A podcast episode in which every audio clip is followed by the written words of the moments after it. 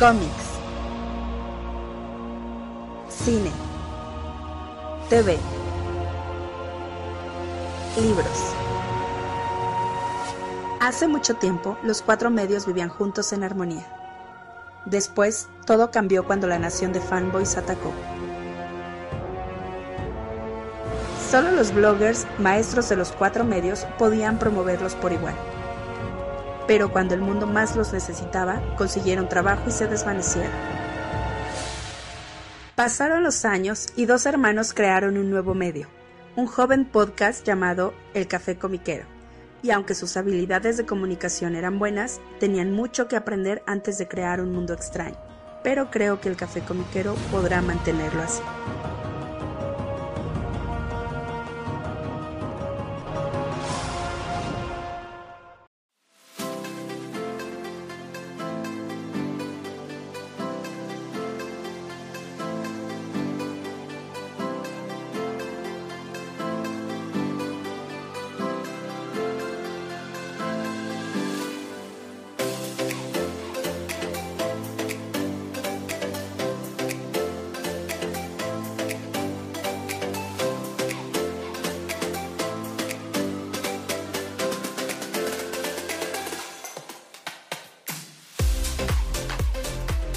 Hola, ¿cómo están todos? Bienvenidos al nuevo episodio del Café Comiquero. Les saluda como cada semana su amigo Carmix. Su amigo Rula Mutarrata del Yermo. Así es, carnal. Bienvenidísimos nuevamente al Café Comiquero. Les recordamos que nos pueden escuchar eh, cada semana a través de Spotify, a través de iTunes, iBox, Google Podcast, más otros servicios de podcasting que amablemente nos comparten cada semana. Y nos pueden seguir en redes sociales, en Facebook, Twitter e Instagram como El Café Comiquero. Ahí nos encuentran.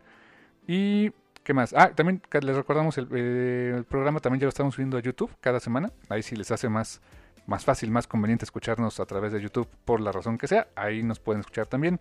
Eh, gracias a quien nos ha dejado comentarios. Sería muy padre si nos ponen ahí comentarios en el, en el YouTube también, si lo pueden compartir para que más gente lo escuche. Estaría muy bueno también para que pues más gente lo, lo conozca. Eh, ¿Qué más, carnal? Pues eh, recordarles también tenemos nuestro correo electrónico que es el eh, todavía. no hemos hecho nada de eso, pero sigue siendo el hotmail.com. sí, ok. No nos juzguen. Sí, este correo de viejitos dicen por ahí, pero bueno. Y pues bueno, carnal, pues aquí este nuevamente con eh, otras notitas esta semana. Eh, por cierto, eh, gracias nuevamente al buen Marte Gracia que nos acompañó la semana pasada. Muy a gusto el programa, la verdad. Este, muy, muy, muy, muy entretenido platicar con el buen Marte. No sé tú, pero la, creo que la pasamos bastante bien, carnal. Sí, estuvo muy pachón. Muy padre, muchas gracias a Marte. Ojalá les haya gustado. Estuvo, fue un programa muy, fue diferente, pero fue muy agradable. Pues para romper el ritmo un poquitín, ¿no? Sí, exactamente, carnal.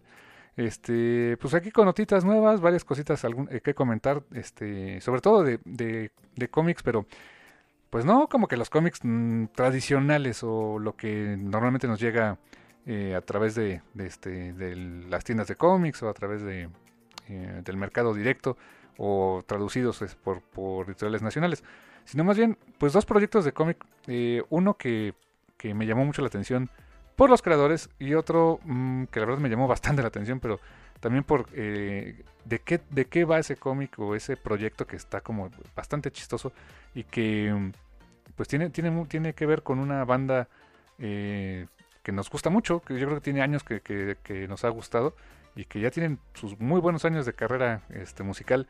Ahorita platicamos de cada uno. Eh, el primerito, carnal, es uno que me llamó la atención por los, por los autores.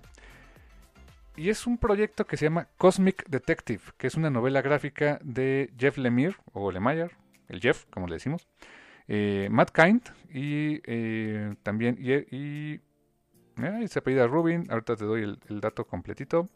Eh, ah, David Rubin. David Rubin es el, el, dibujante. Y bueno, básicamente la premisa de qué va. la premisa de Cosmic Detective es una combinación entre cómic noir, eh, el, clásico cómic noir o novela noir en la cual tenemos un, asesinato y, se, y de ahí se desatan una serie de eventos que revelan conspiraciones y todo ese tipo de cosas, con narraciones en off y ocurre en una ciudad. O sea, todo el, todos los tropos que, normalmente encontramos en una novela noir, aquí los encontramos, pero con la diferencia de que aquí eh, quien muere o, el o la persona que es asesinada es un dios. Un dios que fue asesinado en una ciudad y es, eh, es quizá uno de los peores crímenes que pudiera haber cometido la humanidad, que es matar a un dios. Y eso pone, eh, hace que quien esté muy enojado es la comunidad de dioses, porque es un, como un dios cósmico, digamos, como si hubieran matado a Galactus. Y le toca a un detective, eh, un detective que quizá no es el, más eh, mentalmente eh, sano para ser, para ser detective, pero lo es, como típica novela noir, el encontrar pues quién lo, quién lo hizo, cómo lo hizo y, este, y sobre todo por qué lo hizo. la premisa es la verdad sencilla, o sea, este, es muy de, de novela negra, con el twist de que pues aquí vemos más, más bien cosas este, como eso, de ciencia ficción, metafísicas y toda la onda. Y estuvo bastante curioso cómo surgió este cómic, porque resulta que Jeff y Matt Kind pues son, son cuates. Y se les ocurre hacer una especie de, por decirlo de alguna manera, una especie de jam session. Porque él, uno empezó a escribir una historia y le, o sea, así fue como que la dinámica. O sea, como que uno empezó a escribir el guion y dice, ah, mira, te lo dejo, ahora tú ponle otras cosas. Y el, que, el que recibe la historia dice, ah, ok, pues ya, ya vi por dónde vas. Le voy a poner, este, yo voy a continuar la historia a su estilo. Y la continúa y luego dice, ah, o sea, me gustó, a ver, la voy a continuar. Entonces, como, como literalmente fue una, una jam session eh, literaria, ¿no? como que iban eh, complementando las ideas y después obviamente para darle coherencia entre los dos platicaban y decían, ah, oye, pues es que esto acá como que lo podemos quitar, lo podemos poner. O sea, realmente como que ellos mismos fueron sus editores. Y después involucran al artista, a este David Rubin, y él también aporta su granito de arena también de, oigan, este, para, para dibujar esto yo me, me gustaría que viéramos esta escena, como ven, el personaje se debe ver así.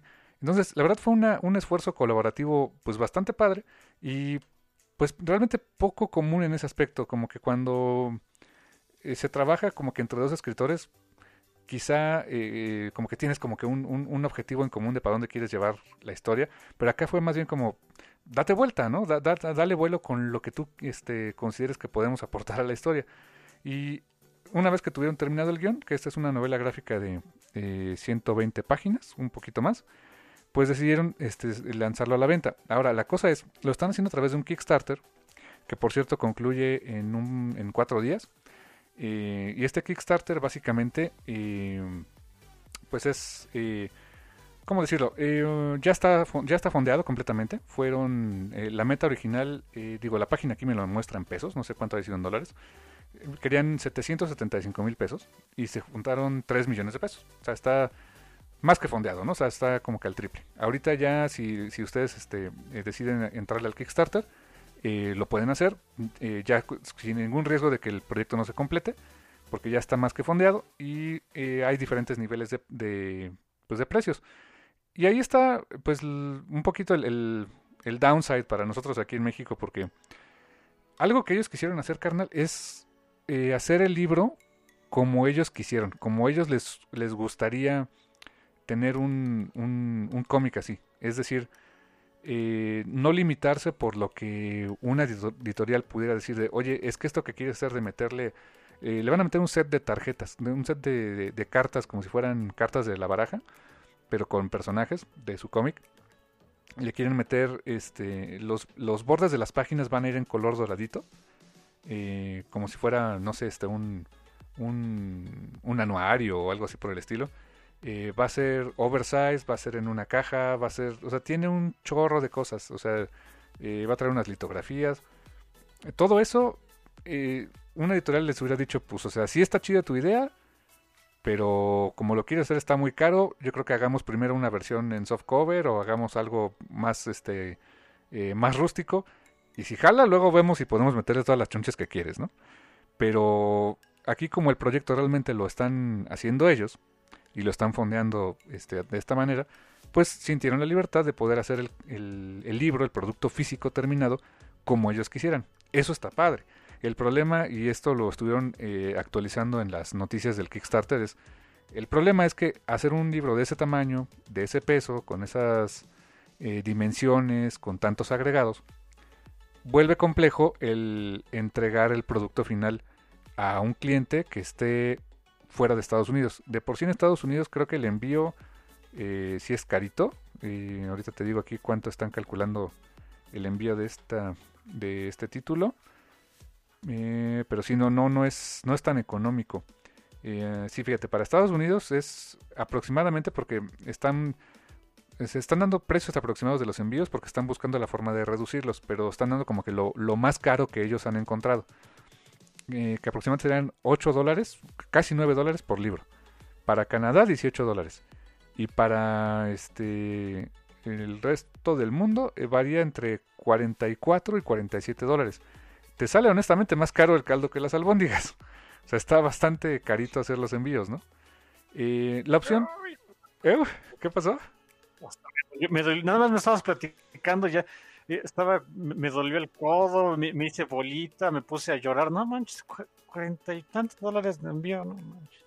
Sí, y, realmente el, tomo, este, el libro en sí cuesta 40 dólares. O sea, es, te sale más caro literal por 4 dólares el, pedir el libro a que lo, que, lo, este, que, el libro en sí. Eh, por ello, pues eh, yo lo que les recomendaría yo en mi este paupérrimo presupuesto les recomendaría la opción de 10 dolaritos, que es la edición digital del cómic. O sea, es todo el contenido, incluyendo las ilustraciones, las cartas, etcétera, pero en un bonito, una bonita edición digital en PDF. Y esa te la mandan el día que sale y sin broncas. Entonces, eh, yo ya le entré porque la verdad se me hizo interesante el proyecto, pero dije, no, Too Rich for My Blood no, no me alcanza para pagar todo eso. y sí se oye muy bonito el asunto, pero no gracias, mejor me interesa ver cómo está la historia. Así que, que si ustedes le quieren entrar, échenle 10 dolaritos, este, que ahorita serían como unos 220 devaluados pesos, más o menos. Y el día que salga a la venta, que esto será en, en el mes de junio, pues ya, ya se les llegará su copia sin ningún problema ahí a su correo electrónico para que la descarguen, porque sí está bastante carito. Pero pues bueno, a mí me llamó la atención la historia y, fíjate, me, se me hizo interesante y, aquí mismo como que vemos los pros y cons de, de fondear las cosas tú mismo, ¿no? Porque tú le puedes poner lo que tú quieras, está muy chido. Y la gente te, y si tu proyecto la gente cree en él, pues lo van a apoyar. El, la bronca es, bueno, ya, ya la fondé, ya, lo, ya, ya me apoyaron. Ahora, ¿cómo fregados entregó esto? Porque a lo mejor es un monstruote como en este caso, que no tan fácil la gente lo va a poder consumir, ¿no, carnal? Sí, sí. de hecho, algo así alguna vez estuvo diciendo Elsa Charretier cuando salió lo de su artbook. Que ya te llegó, ¿verdad? que ella se quería ver. Por cierto, ya me llegó, está bien bonito.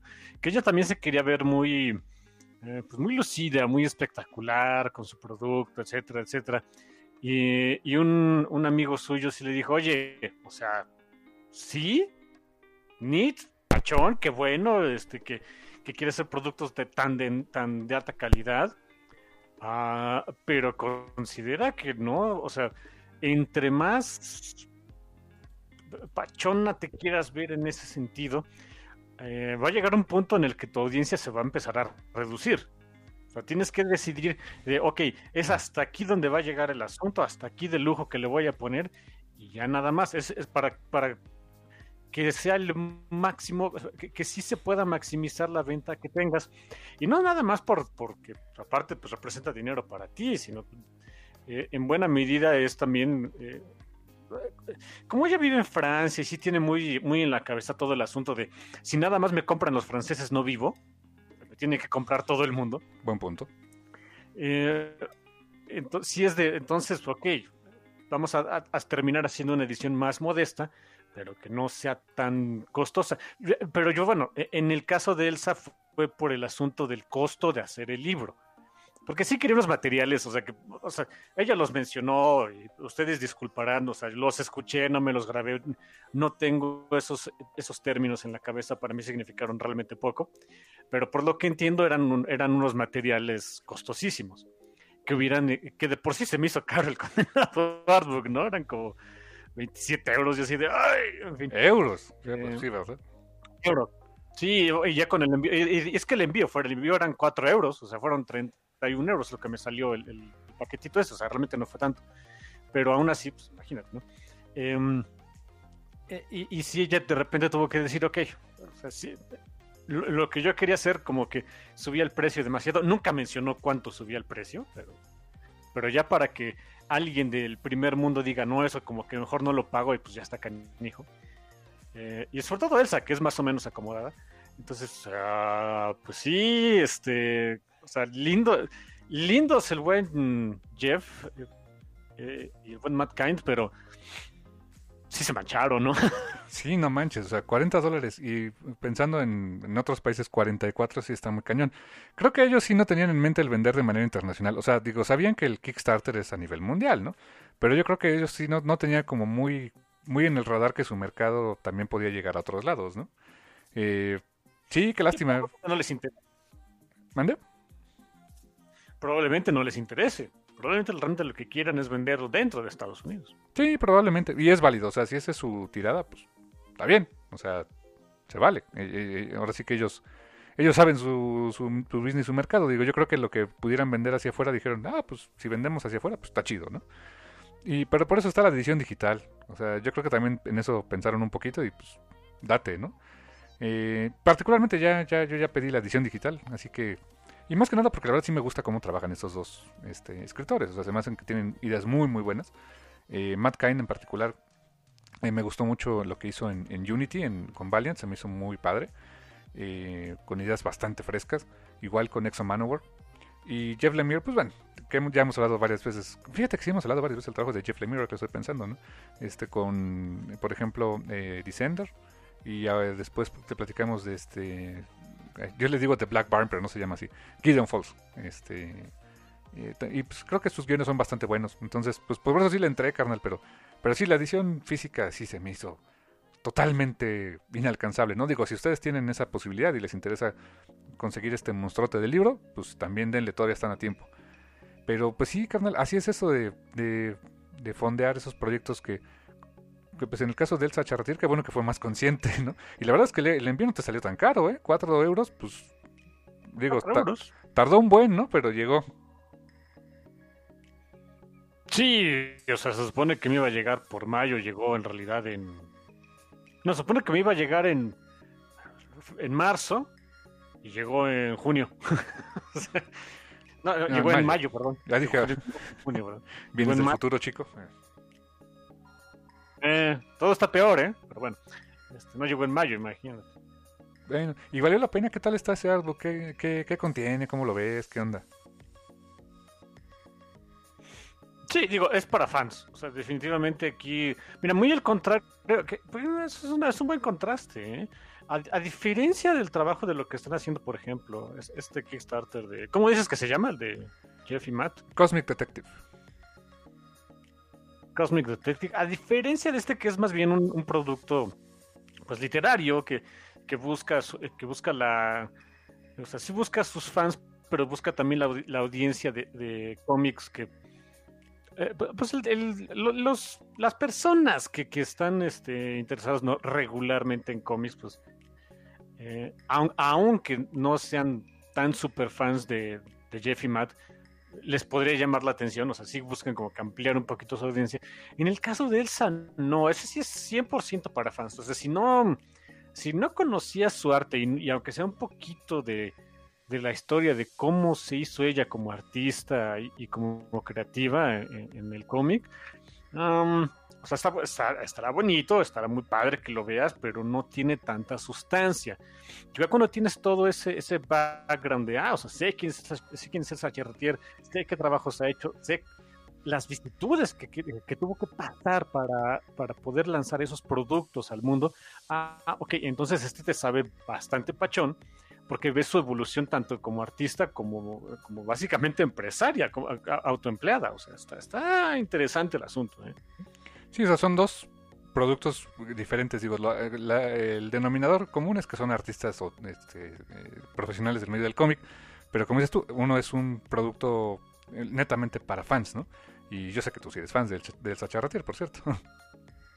O sea, si me gasté 31 euros en su condenado libro, pues sí, ¿no? Sí, yo, yo, diría. Venía con un bonito print, ¿no? También creo que de, de, de, No sé si de ella o de Francavila, ¿de quién era el print?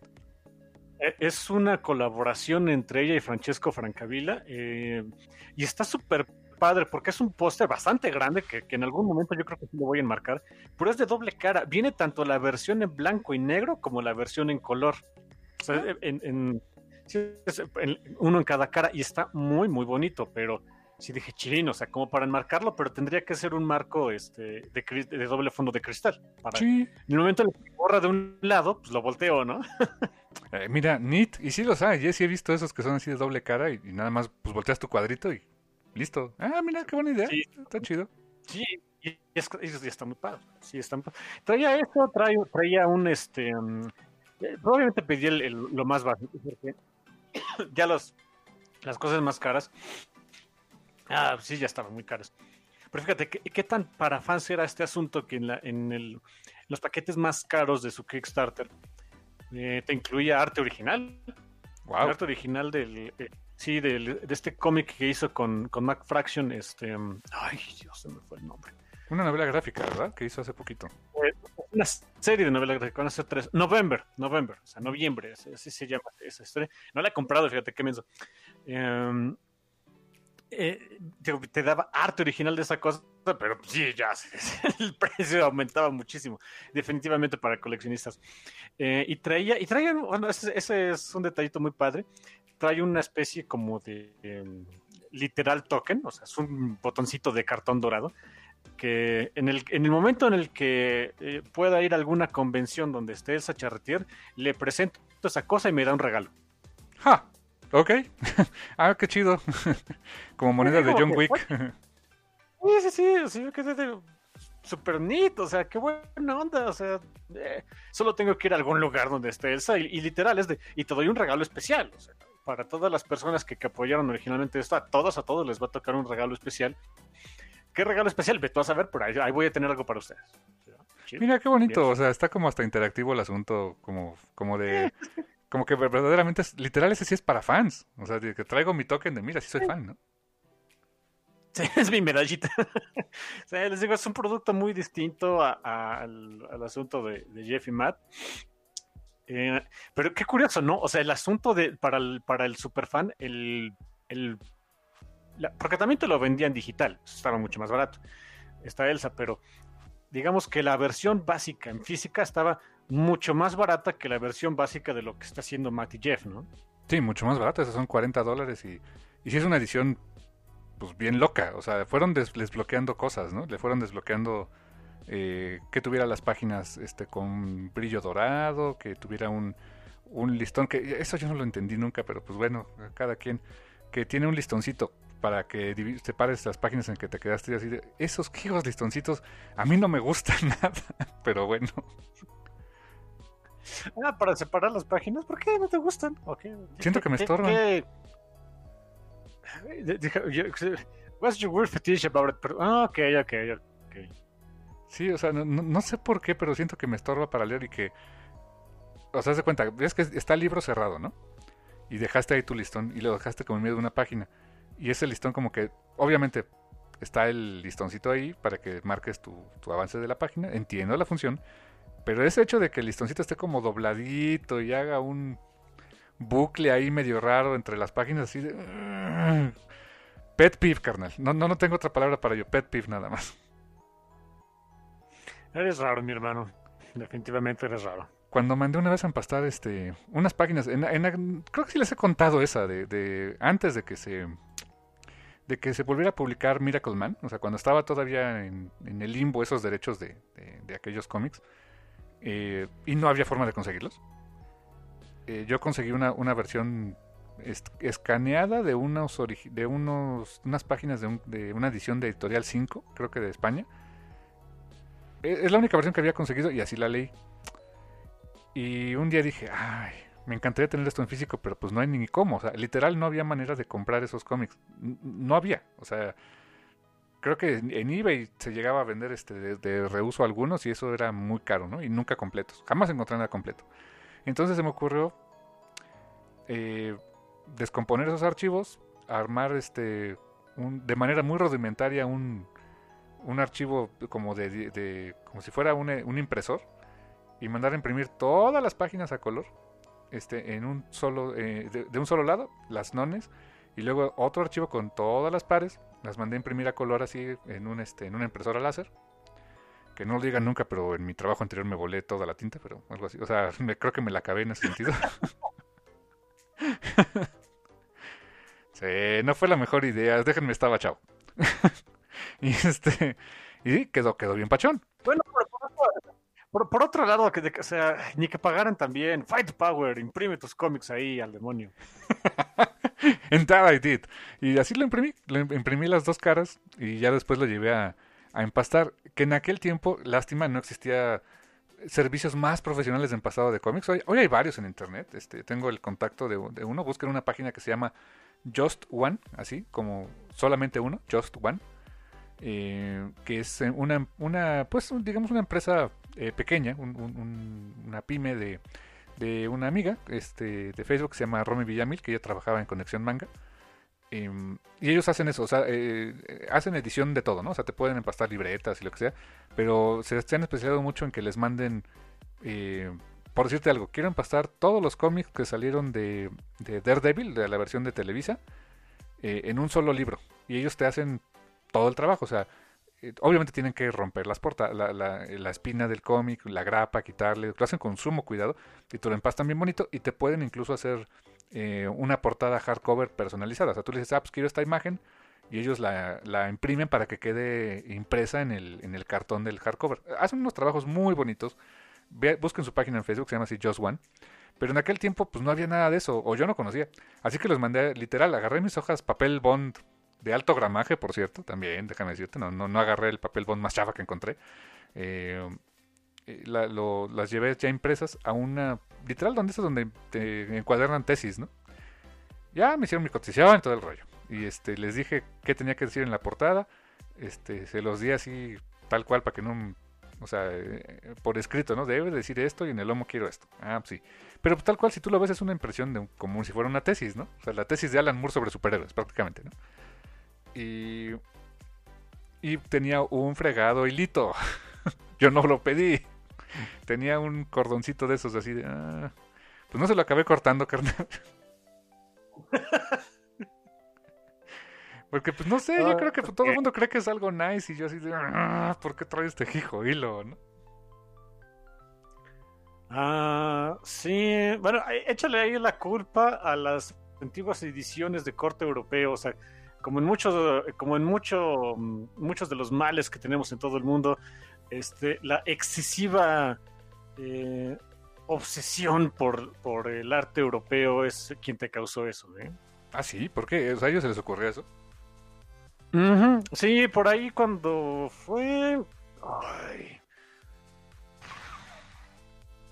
Mira, bueno, y me sabía la historia más o menos ¿eh? de, todo este asunto de, los empastados. Ya no me acuerdo muy bien cómo va. No me acuerdo exactamente en qué siglo fue, pero hubo un, momento en el que, después de que se inventó la imprenta y de que se dieron cuenta de que, ching, ya podemos hacer un montón de libros mucho más rápidos y baratos, eh, pues se les alocó, se les alborotó allá en Europa y empezaron a sacar unas ediciones monstruosas de libros. Y para los eruditos y estudiosos y teólogos y todo eso que, tenían ahí sus librotes, eh, se les hacía muy difícil el, recordar en qué página iban. Porque también, antes, de, consideren esto, antes de que los libros se pudieran hacer en una imprenta, pues, o sea, se tenían que hacer a mano y realmente no eran tan gorditos, eran libros más, más flaquitos. Pero ya cuando salieron las imprentas, o sea, después de lo de Gutenberg de 1600 y pico, bla, bla, bla, bla, bla, eh, pues te digo, se les aloca y empiezan a hacer libros cada vez más gorditos. Y, y, tenían, o sea, había gente, o sea, siempre ha habido la forma en la que las personas pues empiezan a marcar los, cómo iban con los libros, ¿no? Hay quienes les ponían literalmente en unas hojas de árbol, doblaban las, las paginitas, lo que se conoce en inglés como dog earing. Eh, y hasta, hasta que algún veto a saber quién, eh, algunos de los fabricantes de, los, de, los, de las primeras eh, imprentas profesionales de libros dijo, oye, pues vamos a, vamos a incluirles una, no, era un, no, era un listón, se, se, veían muy exquisitos incluso antes, era una especie como de estandarte para que pudieras marcar la página en la que ibas en el condenado libro. Eh, y se hizo famoso, a la gente le gustó, se hizo famoso ese tipo de cosas.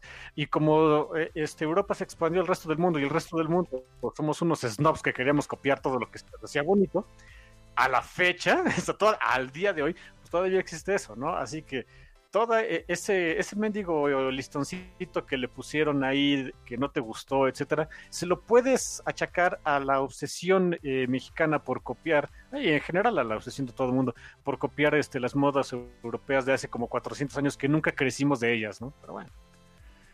No, pues gracias Europa, gracias por ese condenado listoncito que me, que me molesta bastante. Pero bueno, es, es mi pet peeve, ustedes disculpen. Así las cosas después de eso, carnal. Eh, hablamos de otro cómic, ¿no? ¿Te late? No, sí, Simón. Pues, carnal, tenemos eh, un cómic que yo creo que 20 años, ¿cómo dicen? 20 years in the making. O sea, 20 años de esperar que saliera algo así. Eh, para mucha gente que es fan, muy, muy fan de esto. A mí me gusta esta banda. tengo este, buenos recuerdos con varias canciones de ellos. O sea, no soy tan fan como yo creo que muchos. Pero pero sí, sí me, sí me gusta bastante. Que es Gorilas. Gorilas que estaba pensando que básicamente el año que entra cumplirían 20 años de carrera, ¿eh? Salió en el 2001 su primer disco, ¿eh? Salió en 2001, titulado simplemente Gorilas. Sí, exactamente. Que, que, atraparon al mundo con aquella canción de Clint Eastwood, ¿te acuerdas? Que fue su primer, eh, su primer sencillo, su primer hit. Eh, que, pues básicamente eh, nos mostró una banda hecha de personajes animados, algo pues bastante novedoso para la época. O sea, no, no, no, como que no existía mucho ese, esa idea de una banda real, una banda que, tocara música, este, como tal, grabara discos, pero pues que no los vieras. O sea, sabemos que hay músicos detrás de, esto, ¿no? O sea, sabemos que son, son personajes animados. Pero sobre todo este Damon Albarn, que era el, dueño del proyecto, junto con Jamie Hewlett, que es el que hizo la parte gráfica, pues eh, crearon pues todo un... Eh, eh, empezaron siendo como que algo, quizá un ejercicio así, de, vamos a hacer un video animado o algo que acompañe esta música que estamos haciendo. Damon Albarn que era de Blur, ¿no? Si mal no recuerdo. Eh, sí, exacto. Sí, pues como que ellos crearon todo ese, ese concepto también detrás de, de darles también un, poco a poco darles background, darles su historia, eh, los han hecho crecer, o sea, los han hecho cambiar de look, de, este, de edades. Los, si tú comparas a, los personajes de gorilas hoy con los de cuando empezaban, sí se ven más grandes de edad, o sea, como que no han envejecido en tiempo real, digamos, pero, pero sí, sí, se han, sí se han hecho más adultos. La música evidentemente ha cambiado, eh, digo, mantienen su esencia, pero ha cambiado este, mezclando este, eh, tendencias de cada una de, cada época que, que, ha, que, ha, pasado en cuanto, en cuanto a la música. Eh, incluso se les ha dado, este, pues, se les dio una historia, personalidades.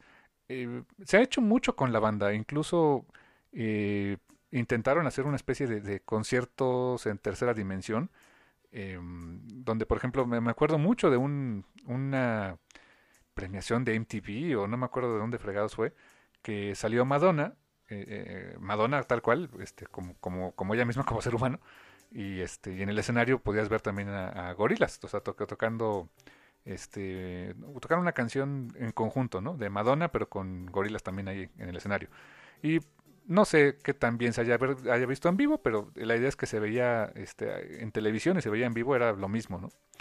Eh, también la banda... Eh, una anécdota al respecto de esa, de esa actuación, digo, van a decir, ¿de, qué cosa se acuerda la triste rata?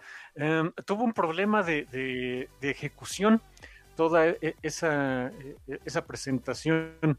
El holograma que estaba, o sea, en ese entonces, no sé ahorita qué, tanto haya avanzado la tecnología en ese sentido, pero en ese entonces, cuando hicieron las pruebas en, un estudio cerrado para ver cómo se iba, se iba a ver y cómo se iban a interpretar la canción y demás, el holograma se veía perfecto.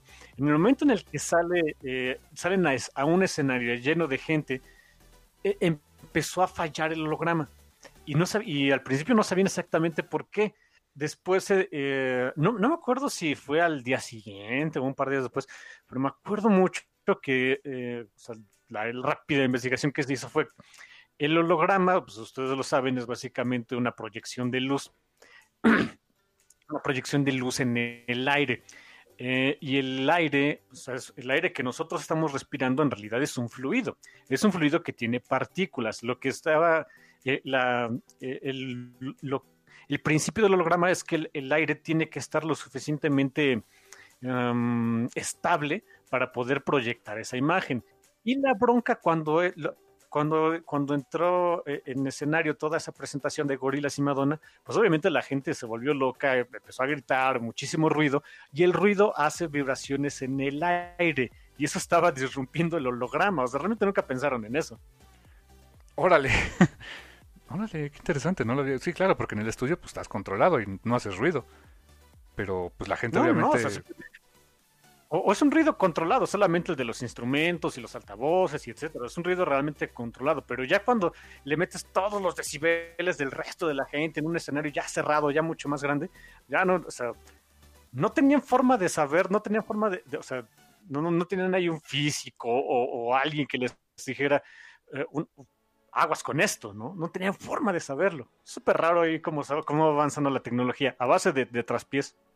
Sin duda, o sea, quién sabe ahora eh, cómo lo hagan, ¿no? Sé, que, por ejemplo, Gorilas daba conciertos donde sí iba la banda, o sea, sí veías algunos músicos en escena, pero la chiste es que veías, veías pantallas, veías este eh, a los personajes ahí interactuando más o menos con la gente. Algunas cosas eran grabaciones, otras eran motion capture en vivo. O sea, se han ido adaptando a, todo, ¿no? A la música, a la tecnología, a la historia de los personajes. Eh, es, un proyecto que, que, honestamente se me hace muy interesante desde que, desde que surgió y que estamos ya prácticamente a 20 años de que surgió la idea. Y, es una ventaja porque los personajes, pues, digo, los han hecho envejecer eh, a, nivel gráfico, pero pues pueden seguirte toda la vida, ¿no? O sea, pueden seguir ahí el tiempo que, que, los, que los creadores quieran. Me acuerdo que Damon Albarn decía que quería sacarles la espinita de hacer este proyecto y los iba a tener un par de álbumes y ya. Y quién nos diría, creo que ahora, de alguna manera, creo que Gorillaz como que superó en, en, este, en presencia y en en este en Staging Power a, Blur, pero por mucho, ¿no? Sí, o sea, sí, bueno, sí, eh, te iba a decir, pues sí, um, suena re feo, pero pues quién se acuerda de Blur. Jamie McElvey y este y Kyron Gillen, yo creo que se acuerdan. estoy segurísimo que no se acuerdan, o sea, es más, este era tan ellos McElvey y Gillen son tan tan underground que hasta han de decir que, que Blur es lo más mainstream y guacala, ¿no? Pero bueno, no sé, no, tengo idea. Básicamente eso dicen en Phonogram, que sí, este, eh, Oasis y Blur son lo más mainstream y guacala, básicamente. ah, ok, está bien. Sí, pero sí, como dices, creo que Blur, o sea, en, el, en la cultura popular creo que Blur sigue vigente como eso de decir, ah, mira, ¿te acuerdas de Blur? O te acuerdas de, no sé, cambiando de género, ¿te acuerdas de Korn? O te acuerdas de Limp? Así, ah, sí, chido, yo lo escuchaba, ¿no? No sé. A, lo, mejor eh, se, acordarán las personas de ellos cuando, eh, en, eh, con las salvedades respectivas, pues haya de esos festivales super locales allá en, en, Inglaterra y demás, de, ah, sí, y, o sea, está la, no sé, este, la feria medieval de no sé qué rayos y Blur, ¿no? O sea. Featuring Blur. Sí, es, es como, como le pasó. ¿Se acuerdan de Blue? Digo, perdón que estamos hablando de cómics, nada más de música, eh, así le pasó a, a, Blue Oyster Cult. ¿Te acuerdas de esa canción de eh, Don't Fear the Reaper? Ah, sí, claro. O, Godzilla, o sea, tan solo la, la, la, de Oh no, there goes Tokyo, go, go, go. Godzilla. Esa canción, esa, esa canción, esa canción es Blue Oyster Cult. Bueno, a ellos les pasó muy, muy similar. O sea, tuvieron una fama muy, importante por ahí en los 80 más o menos. Y de 70s, 80s. Y después, obviamente, pues eh, iban decayendo. Em, y lo cuenta, de hecho, este, este Daniel Avidan de los Gamers, de que él, algún, en algún punto de su vida, ya, ya en este siglo, estuvo de aprendiz en una estación de radio y tuvo que ir a cubrir un, un, pues un festival redneck eh, en Nueva Jersey, en la parte redneck de Nueva Jersey. Y, literalmente era, era, de estos festivales de, este, mm, tienes la feria del pueblo, este, perseguir marranos y este Blue Oyster Cult, ¿no? O sea, ah, hay que comer. Y, y ahí tenías a los papás rednecks de The Kids Wanna Hear Godzilla, ¿no? O sea oh, Dios. No es cierto, no me acordé. Supongo que algo así le pasó a Blur, no tengo idea, ¿no? Eso puedes acabar como Spandu Ballet haciendo presentaciones personales, ¿no?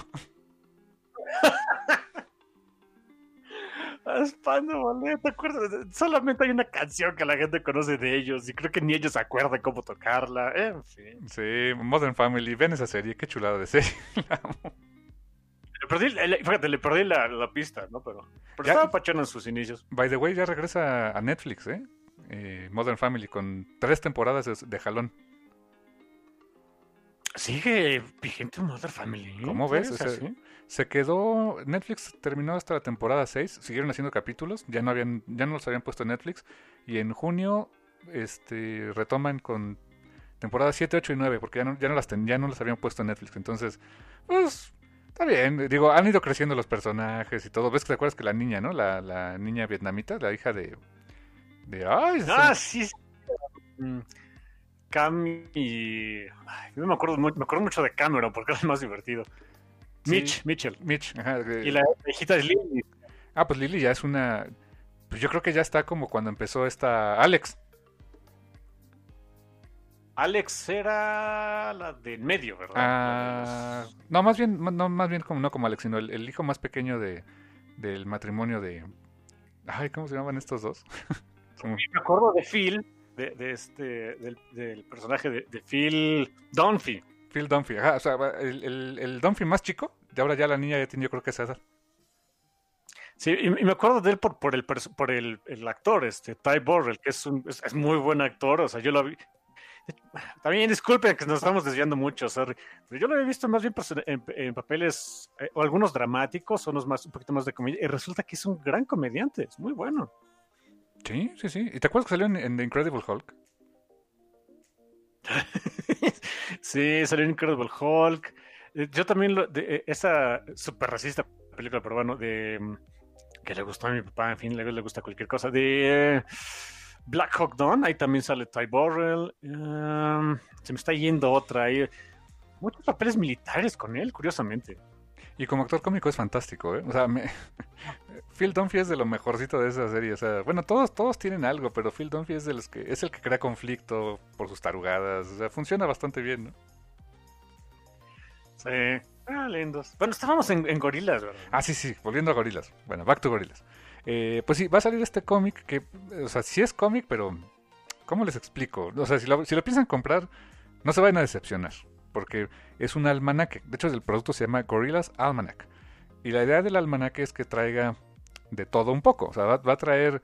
Eh, la descripción es que va a traer eh, arte exclusivo que no se ha visto antes. Este, con la primera, o sea, los primeros cómics de 2D, Noodle, Murdoch y Russell, o sea, la primera vez que hacen cómic juntos, va a traer este juegos, rompecabezas, digo, ¿cómo? Bueno, puzzles, este, sí, rompecabezas, y, este, diferentes colaboraciones en texto y en imágenes de diferentes artistas.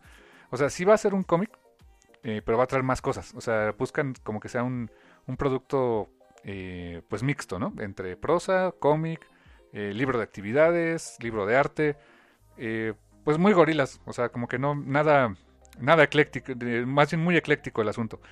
Y aquí también lo curioso, carnal, es que este producto lo anunciaron como bombo y platillo en la semana. O sea, salió la, nota en la revista Rolling Stone, salió en este, hasta en el Universal en México replicaron la nota, ¿no? Um, va, va, a ser dibujado el, el, cómic tal cual eh, por este Jamie Hewlett, el que hizo el arte original de Gorilas y que hizo también Tanger. Y esta, quien lo va a publicar, pues es una editorial de la cual yo francamente no tenía mm, pues mucha idea. O sea, no, no, no los conocía honestamente. La editorial se llama C2, o sea, Z2, C2 Comics. Y es una editorial que me puse, entré a buscar, o sea, llegué a ellos básicamente por gorilas. Y estaba investigando en su sitio.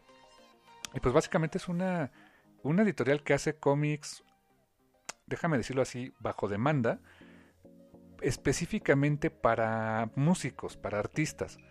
Eh, donde la idea es que ellos hacen productos que de alguna manera son tie-in de un producto musical algo que ya se ha explorado antes, ya, ya no es la primera vez que sucede, es, de hecho es una idea que data desde hace muchas décadas, el mezclar cómic con la música para contar una historia. Aquí en México yo me acuerdo mucho hace muchos años de una eh, un suplemento de historietas que se llamaba Histerietas, que salía en la jornada.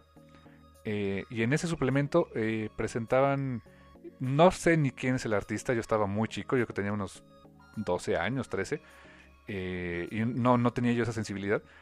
Pero, por ejemplo, en, en, una página o en dos páginas de este suplemento presentaban una, una tira con la letra de una canción y ilustraban la letra de la canción. Me acuerdo mucho que eh, hicieron eso con la letra de Kumbala de Malita Vecindad y básicamente hicieron todo el toda la, eh, todo lo que todo el paisaje visual que te presenta Kumbala, que es toda la onda así de que pachucos, el cabaret, etcétera, y que la pareja bailando y todo ese rollo, eh, a nivel gráfico. Entonces, es una idea que tiene muchos años.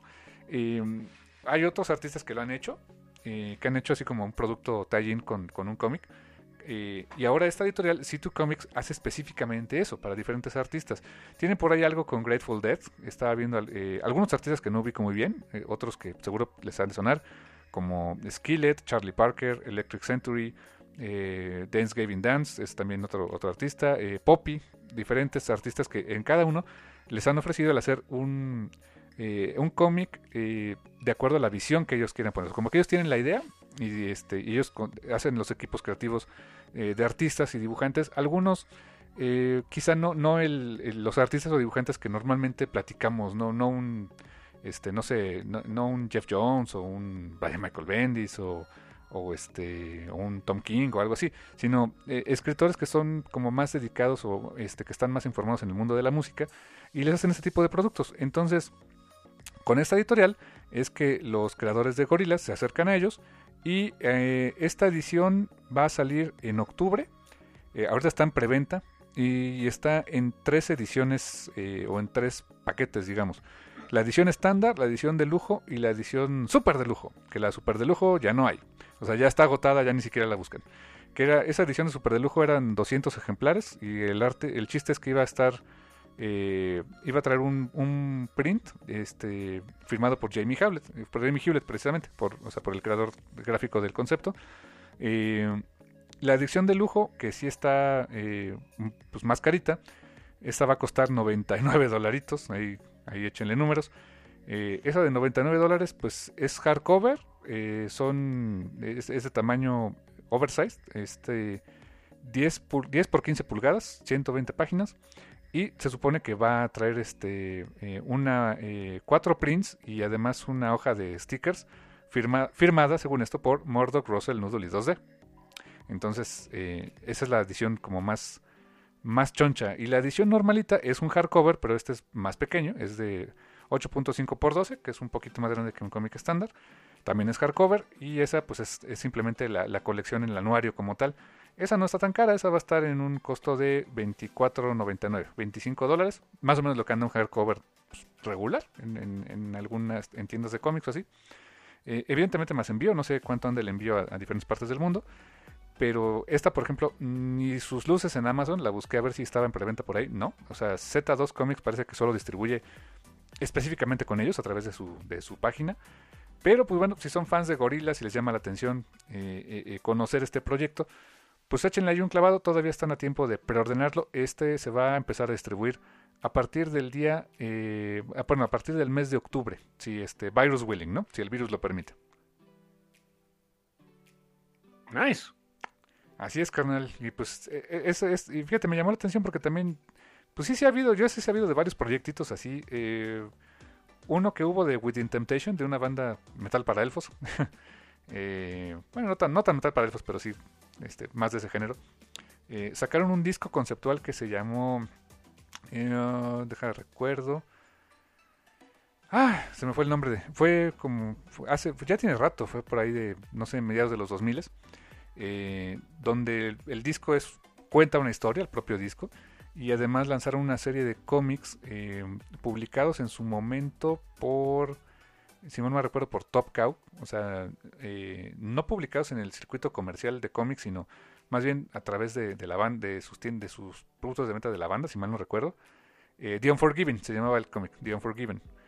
Y pues básicamente era, este, creo que el escritor era David Wall, que había escrito cómics para este Darkness y Witchblade, si mal no recuerdo.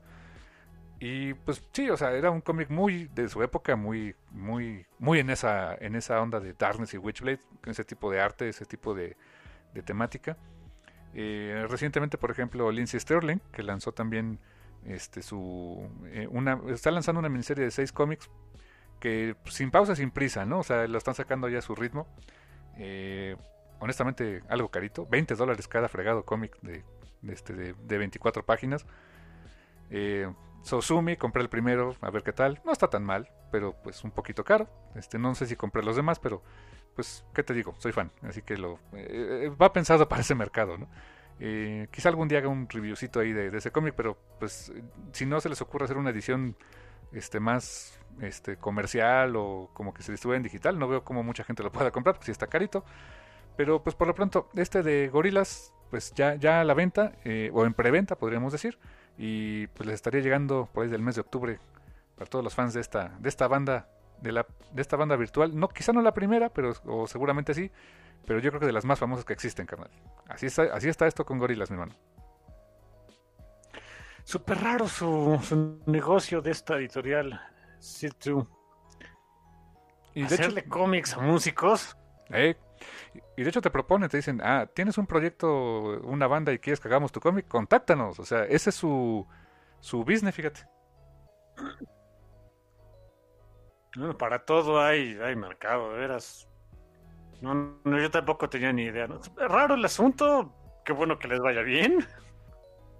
Y se ve que les va bien porque pues ya tienen varios productos ahí a la venta y, y pues es un ejemplo también de otro tipo de cómic y de que pues el cómic no, no está casado nada más con, con los géneros que normalmente este, tenemos en mente, con las editoriales que normalmente tenemos en mente, sino que pues, sirve para muchas cosas, ¿no? O sea, en este caso como eh, pues un, una especie de tie de producto para complementar otro tipo de arte. Entonces, pues se me hace muy válido, muy raro, muy chido, este y pues es otro ejemplo de que pues el cómic de una forma u otra siempre va a estar ahí, carnal.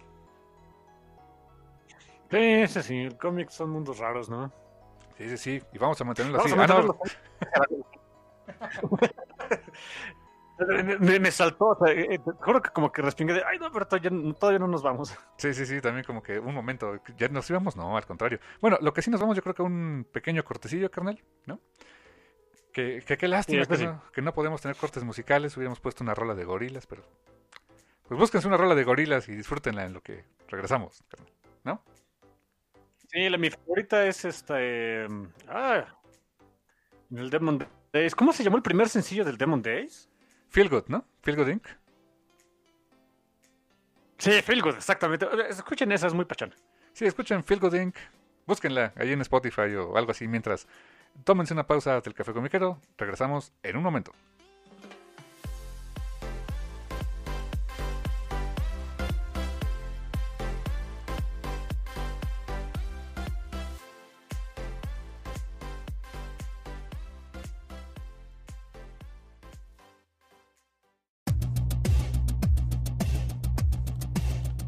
Y estamos de vuelta aquí en el Café Comiquero después de este corte no musical que ya les recomendamos que escucharan eh, Feel Good de Gorilas. Así que esperamos que lo hayan escuchado en este ratito que, fuimos un pequeño descanso.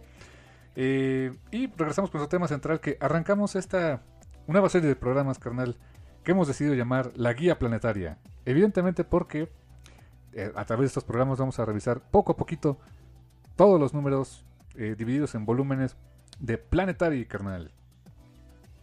Oye, antes de empezar, por cierto, se me había olvidado comentar algo. Lo, había prometido en la semana. Fíjate que. Eh, bueno, tengo ahí mi, mi, buena amiga, esta Ara Casillas, allá en, en Twitter. Y me dio una idea muy mala en la semana que, en un momento se me hizo buena y después ya no. En fin. Porque resulta que e, ella tiene una bebida. Ahorita que estábamos hablando un poquito de otras personas y del alcohol, pero bueno. Ella tiene una bebida, no sé si patentada o personalizada, pero de momento pensé que era asquerosa, después pensé que no, y después se pone raro el asunto. Ah, caray. Resulta que ella eh, me, dijo que tomaba este vino con Nesquik. What the fuck? ¿Verdad? Yo dije, eh, eh, mi, mi, mi, reaction fue de, guácala. Pero después pensé de, bueno, podría funcionar. y ahí va el mensaje de mí. Le dije, ok, ok, ok, va, lo voy a probar. Eh, eh, le dije que lo iba a probar durante el programa, pero después, el día de ayer me acordé de no, a ver, espérate, el programa lo hacemos en la mañana, te vas a ver, te vas a ver muy, muy alcohólico bebiendo solo en la mañana. haciendo un, un podcast de esto. No, no, órale, ayer viernes, órale, en la nochecita, para que no, para que no haya tanta bronca, ya no se sentirme tan mal conmigo mismo. Y ahí tenía, tenía chocolate en polvo, no exactamente Nesquik, pero bueno, tenía chocolate en polvo, tenía leche deslactosada y tenía vino. Eh, y pues sí, hice mi cochinada de bebida y mira, ahí te va, ahí te va el resumen de la experiencia. Eh, al momento de prepararlo dices, no, esto es muy mala idea, esto va a estar del demonio, no debería existir, esto es de Satanás. Y después lo pruebas y dices, oye, no está tan mal. no, está tan mal. Eh, sobre todo porque siento que eh, el único vino que yo tenía eran, eran, vinos dulces, así que siento que se lleva bien si el vino es dulce. Si le ponen, yo creo que un vino más, más seco, más amarguito, yo creo que sí les ha de saber a rayos, pero si es un vino dulce. Sí, un, lambrusco, ¿no? Exactamente, eh, tenía por ahí un lambrusco. El único problema es el siguiente, o sea, sabía bien, de hecho, eh, no lo sobre, si van a tratar de hacer, este, hagan su lechita con chocolate medio vasito y pónganle un cuartito de vaso de vino, es lo que yo hice. La verdad es que no sabía nada mal. El problema es el siguiente, Estamos hablando de que esa cosa tenía leche, por muy deslactosada que sea, seguía siendo lácteo y tenía alcohol. Y adivinen a qué es medio alérgica la ratita. A la leche. ¿Y cómo te fue en la, mañana, eh? Con el alcohol, o sea, mi pobre pan... No, no, no, en la mañana quisiera yo que hubiera nada más ido en la mañana. No, no, no. Eh, eh, eh, pasó una hora máximo de que me tomé mi bebida esa rara, me tomé un par de vasos, por cierto, porque honestamente no estaba tan, mal.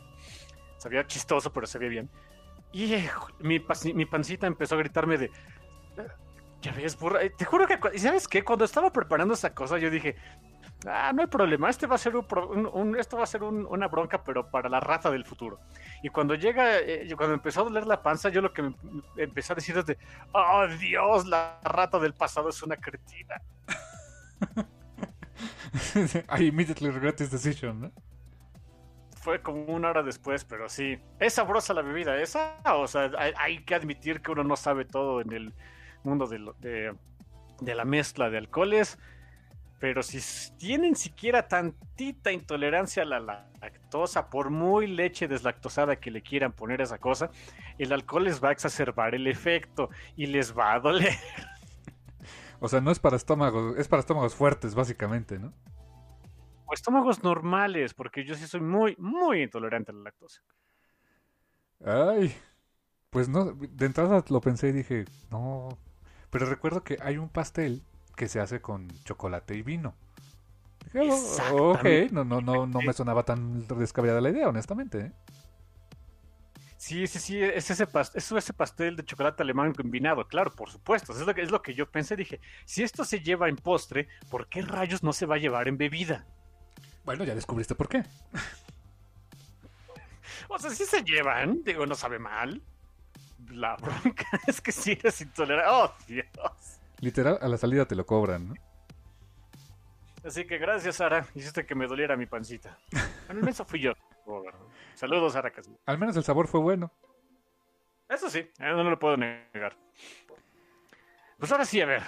Planetary. después, de, después de este review de una bebida, vamos a arrancar con precisamente nuestro protagonista, Elijah Snow, tomando una bebida. Tomando café que sabe horrible, ¿no? Sí, este cómic Planetary salió en 1999, si no mal recuerdo. Efectivamente, justo en el cambio del milenio. Exactamente, producto de la mente de Warren Ellis, este, ilustrado por John Cassidy y la y, Laura que la, colorista que en ese entonces se llamaba Laura uh, de Puy, de, ver cómo se pronuncia su apellido, que dices que ahora se llama, bueno, un par de años después, este, al, casarse cambió de, ella sí decidió cambiar de nombre y ahora es Laura Martin. Ah, sí, así es, efectivamente, carnal. Y ha seguido trabajando como colorista. Creo que ya tiene un rato que no ha hecho mucho, pero todavía coloreó, por ejemplo, Secret Invasion, Ahí sí les gustó aquella historia. Eh, y coloreó también con John Cassidy, precisamente eh, Astonishing X-Men, eh, aquel run de Joss Whedon de veintitantos números. también lo coloreó la obra de Con razón se ve muy parecido el arte también. Sí, y, vamos a mencionarlo este, a, través del review de cómo fue evolucionando no solamente la forma de dibujar y de, ilustrar, de colorar este cómic, sino también el estilo. Ah, ahorita que lo... ¿Quién sabe cuántas veces he leído este cómic? No tengo idea, no me, no me lo pregunten, la leo a cada rato.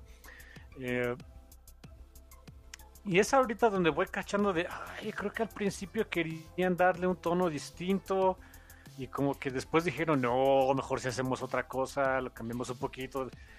Y, si, en algún momento piensan agarrar este cómic, si ya lo leyeron y están escuchando este review for Shits and Jiggles, entonces deben saber que, y se, y se nota, más o menos como a la mitad de la historia, el trabajo gráfico es muy, muy diferente, obviamente igual de bueno, pero muy diferente a los primeros números.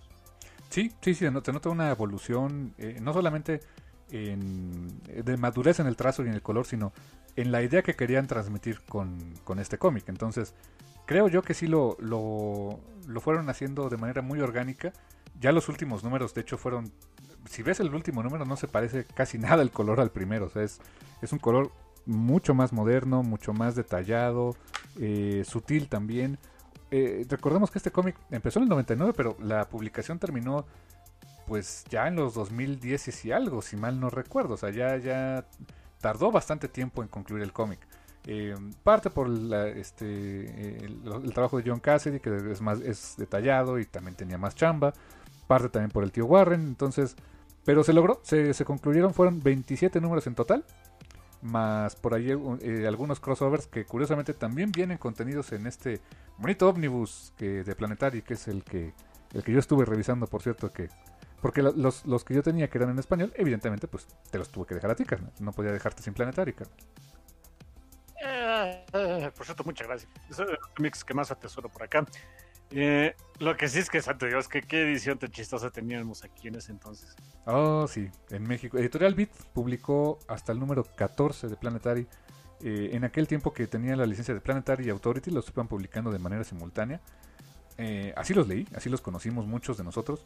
Y bueno, mira, para la época no estaba tan mal la edición. Hoy si la ves dices, híjoles, de repente no, no era quizá lo mejor.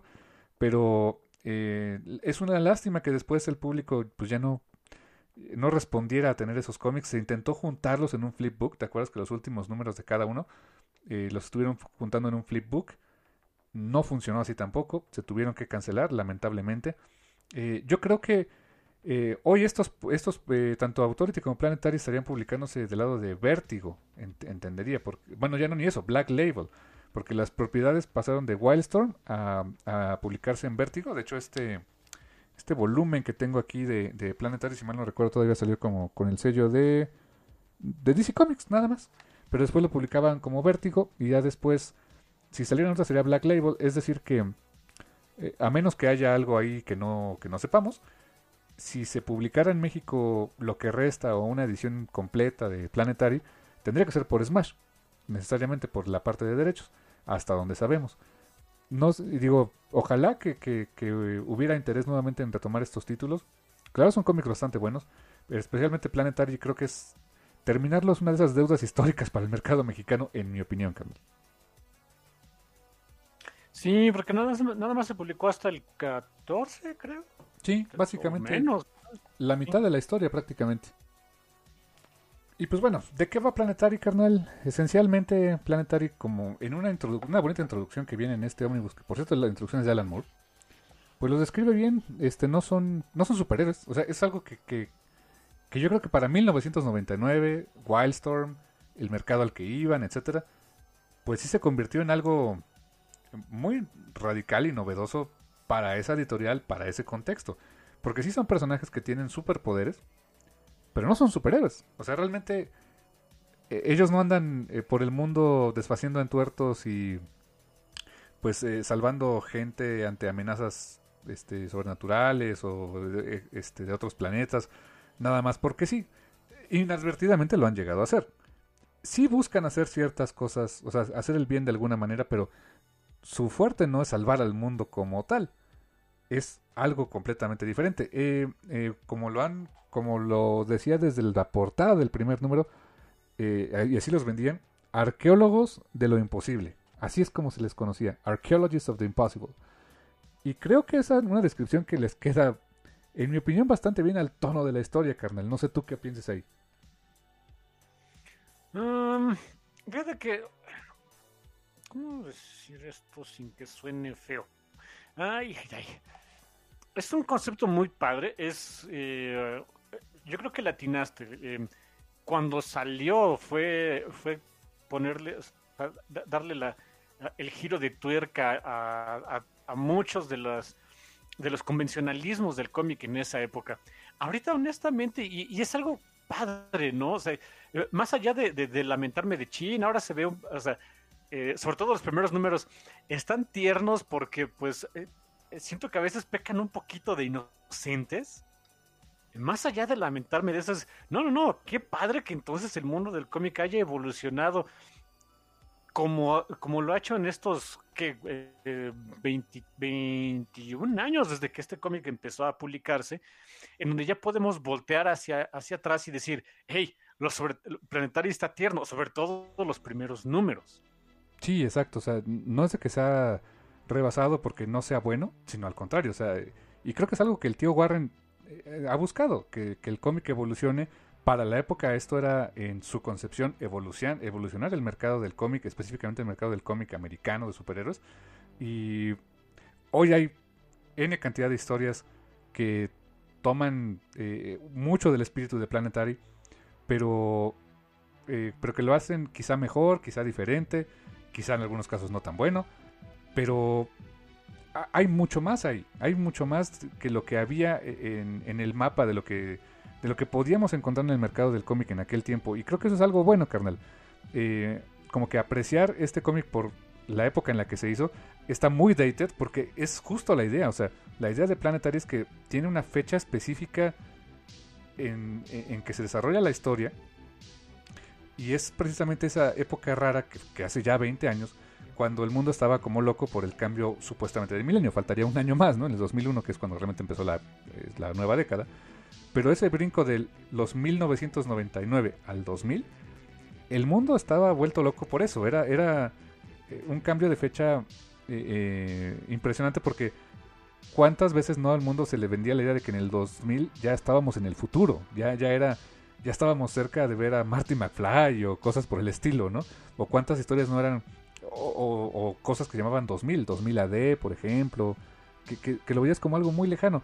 Y al tío Warren se le ocurrió hacer esta historia en ese periodo de tiempo que es el que le tocó vivir. Y hay que entender que esa historia sucede en ese periodo de tiempo. Y al igual que Alan Moore, incluso en, Tom Strong, también tenía mucho eso de ese, el turn of the century, el cambio de siglo y lo que eso representaría para, para la, cultura popular y para el cómic. Eso es lo que lo padre que hay que entender también de la época en que se hizo este cómic, ¿no, Carmen? Sí, y, eh, y en el sentido de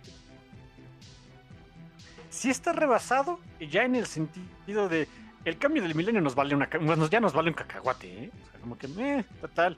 Pero en ese entonces pues era, era un asunto importante, ¿no? Que es curiosito hasta eso. Exactamente, carnal.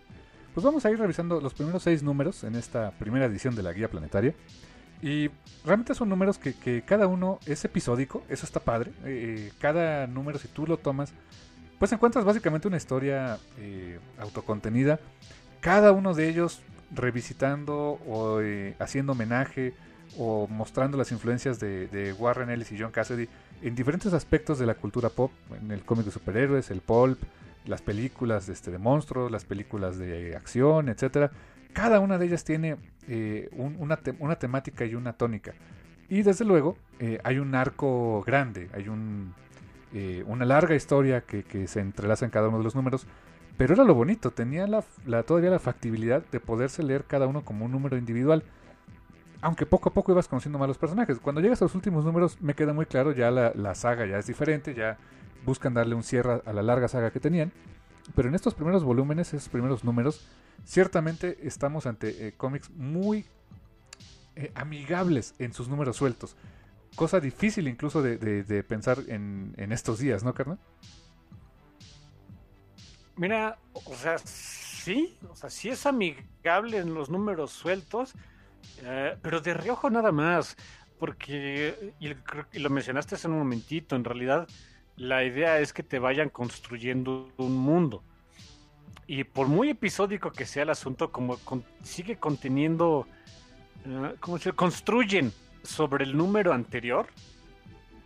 O sea, sí podría, supongo que, chin, lo, lo, agarré tarde y empecé a leerlo por ahí del número 3, 4 y después me voy para atrás y lo, retomo. O sea, se puede hacer eso, pero no es como que pueda, no es como que puedas hacer el, um, empecé a leer desde el 5 y me vale por detrás y de ahí le sigo. No, ahí sí no tanto. Que curiosamente así me pasó a mí. Fue muy raro, pero... Pero así me pasó, yo le creo que los primeros números, y eso déjame decirte, los compré aquellos números de Vid no cuando salieron, honestamente cuando salieron no los pelé mucho. Los compré unos años más adelante. Y los compré en un, en un tianguis, en un, en un puesto así. Pues que, que los iban llevando así como de, de, cómics que, que, vendían de, de, reuso. Y creo que compré el, el 2, el 3, el 5. Y fui arrastrando el 1, 2, así hasta conseguir todos los números originales de Beat. Y, me pasó eso, que por ejemplo creo que el primer número que leí fue el de... El, el, el número 2, el de Isla Cero. Ah, comer nada más. Curiosamente, y me, gustó, cuando conseguí el primer número dije, ah, ok, ya conocí los personajes. Pero a, mí me pasó eso. Con los primeros números los compré en riguroso desorden porque no los seguí cuando fueron saliendo. Malamente, o sea, cuando los conseguí ya, ya estaban publicados los 14 números que, que se lograron hacer con Vid. Y los fui consiguiendo literalmente arqueología comiquera. Ay, mira qué bonito. Arqueólogos de lo imposible y fue arqueología comiquera para conseguir estos. ¿eh? Nice. Qué bonito. Primer número de Planetary que se llamaba simplemente la portada, Arqueólogos de lo Imposible. Y la portada, pues te dice, eh, es, yo creo que era muy importante ponerte eso. Era muy Wildstorm el asunto.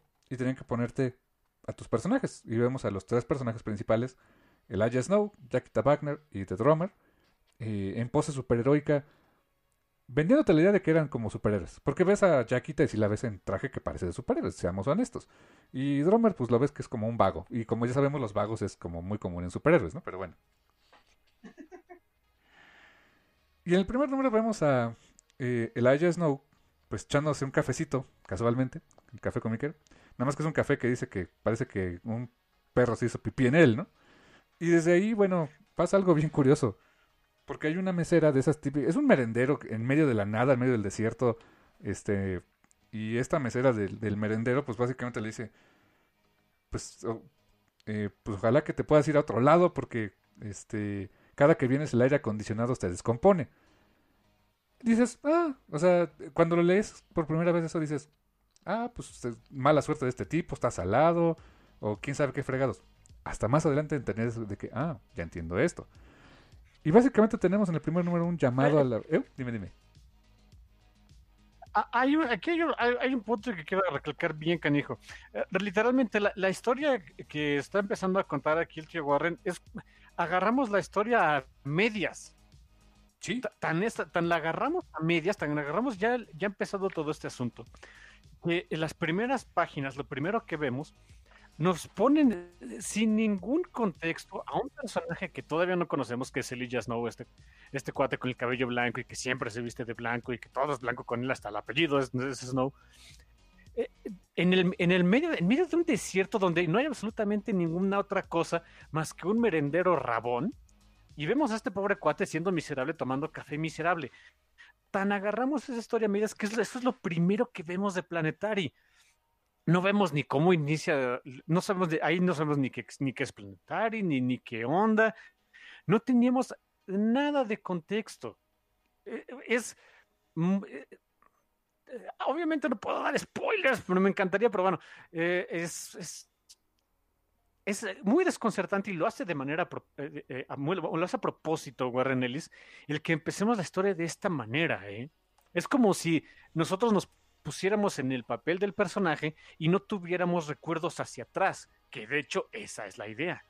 Sí, lo ves siendo, como dices, miserable, lo ves siendo eh, eh, como que es una persona que está perdida, hasta el look es de, está, su cabello está así todo desaliñado, como que no tiene un propósito en la vida. Solamente podemos sentir por él así como que, pues pobre diablo, ¿no? No, no tienes más, eh, más que sentir por él en ese momento. Cuando llega una mujer, llega como que el llamado a la aventura, esto es muy clásico, hay un llamado a la aventura, llega una mujer llamada Jaquita Wagner a decirle, necesitamos tus talentos y te ofrecemos sacarte de este hoyo de la miseria en el que vives y te vamos a pagar buen dinero, pero ayúdanos. Ah, y vamos a ser honestos, la verdad es que este eh, Elijah Snow, pues básicamente le dice que sí, así como que, pues, dices a ratas, pues sí, jalo, así como que pues, peor no puedo estar, ¿no? Sí desconfía de ella, sí dice, eh, pues como que para qué me quieres, no, no, no, no la trata este, cordialmente, ni con agradecimiento, es como de, pues sí, jalo. Yo tampoco, yo también en aquel momento decía, pues qué fácil, ¿no? O sea, llegó, oye, tengo una chamba para ti, le entras. Y eso, ok, a lo mejor es pues porque pues, no tiene nada mejor que hacer, está en la miseria este pobre tipo, pues es una buena oportunidad, lo entiendes. lo que sí es que más adelante dirías, hay una razón por la cual aceptó hacer las cosas tan rápido. Pero en aquel momento solamente decías, es un pobre diablo al que le están ofreciendo cambiarle la vida, ¿no? Sí, digo, esa es la parte fea, de que no podemos darles el spoiler a ustedes, porque pues es un spoiler bastante fuerte, es, es eh, el punto, es eh, álgido de la historia donde tiene, se, torna de otra manera. Obviamente no podemos decirlo ahorita, pero bueno. Em, pues sí, ¿en qué vemos? Pues que ya lo sacan de la miseria y le dan, le, cortan el cabello, ya se compra ropita nueva eh, y te ponen de una vez te pone ahí algunas reglas el buen tío Warren, así como que, oye, eh, el dinero no te preocupes. O sea, si te vas a preguntar de dónde va a pasar, de dónde hacen las cosas para todo lo que hacen en el cómic y... O sea, no te apures. Desde aquí te, da una sensación de que eso es lo que menos se debe preocupar. Porque a nuestro protagonista, eh, Elijah, le dice, ok, ya, ya lo viste bien, dice, pues no está mal, buena ropa, room service ilimitado, este, una tarjeta platino en mi, en mi bolsillo, un millón de dólares al año, como que esas necesidades están resueltas.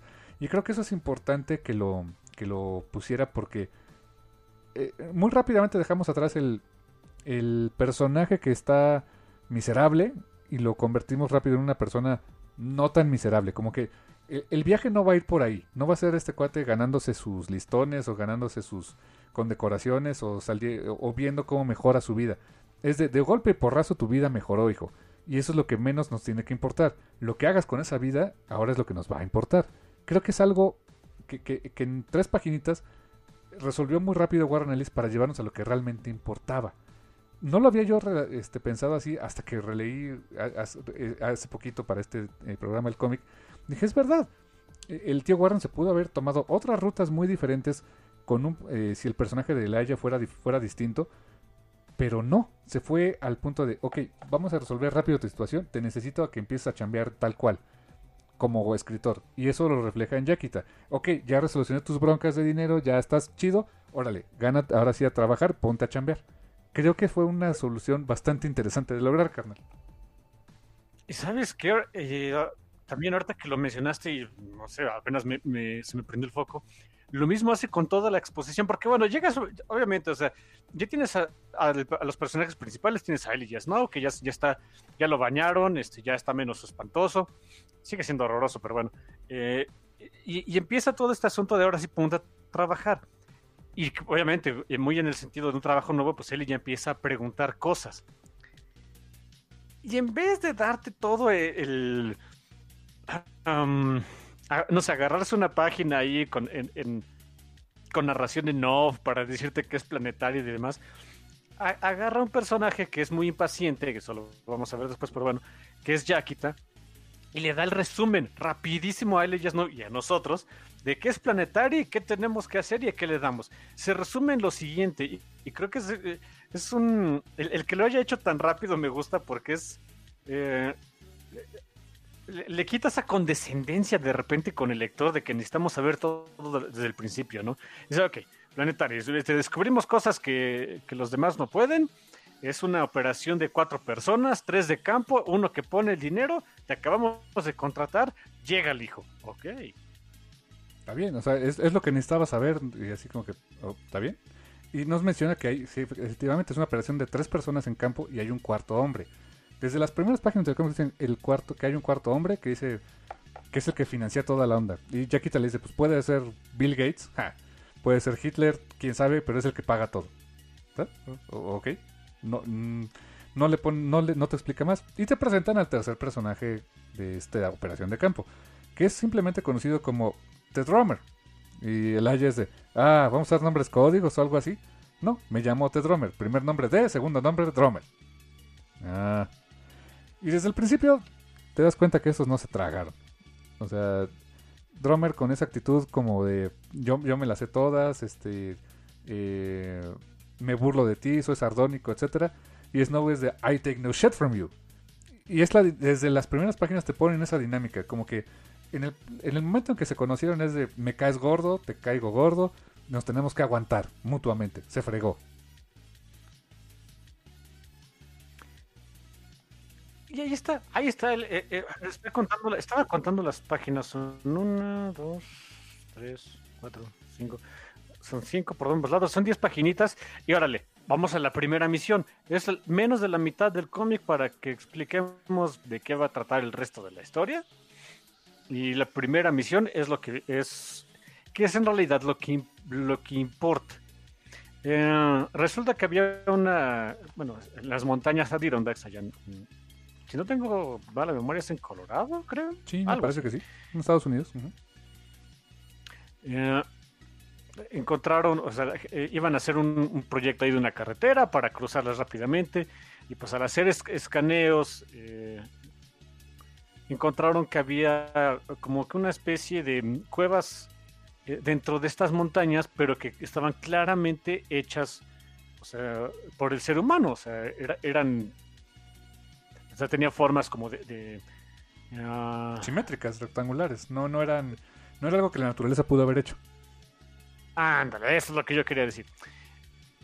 Pero que no habían encontrado la entrada. O sea, dicen, o sea aquí vemos que existen esos, espacios huecos, pero no encontramos la entrada.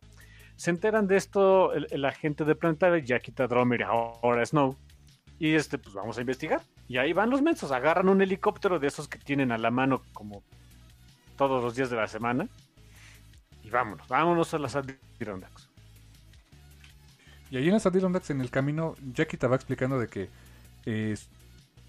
cuenta la historia de alguien llamado Axel Brass, que ahorita vemos, conocemos al personaje, es fascinante de dónde viene él, que básicamente era un, un superhombre, no necesariamente es un Superman, sino que él nació en, en el año 1900 y que su familia fue como criándolo de manera que fuera el pináculo de la perfección física, al grado de, poder, eh, a través de diferentes métodos que nunca explican cómo, pero que, que es muy europea la idea, otra vez este asunto que decíamos de Europa, de, de a través de regímenes de dieta, ejercicios, eh, pues filosofías, etcétera, crear una, una raza superior, muy Ubersman, ¿no? Pero en otro tono. Aquí como que más bien es crear al, al superhombre, al ser humano perfecto.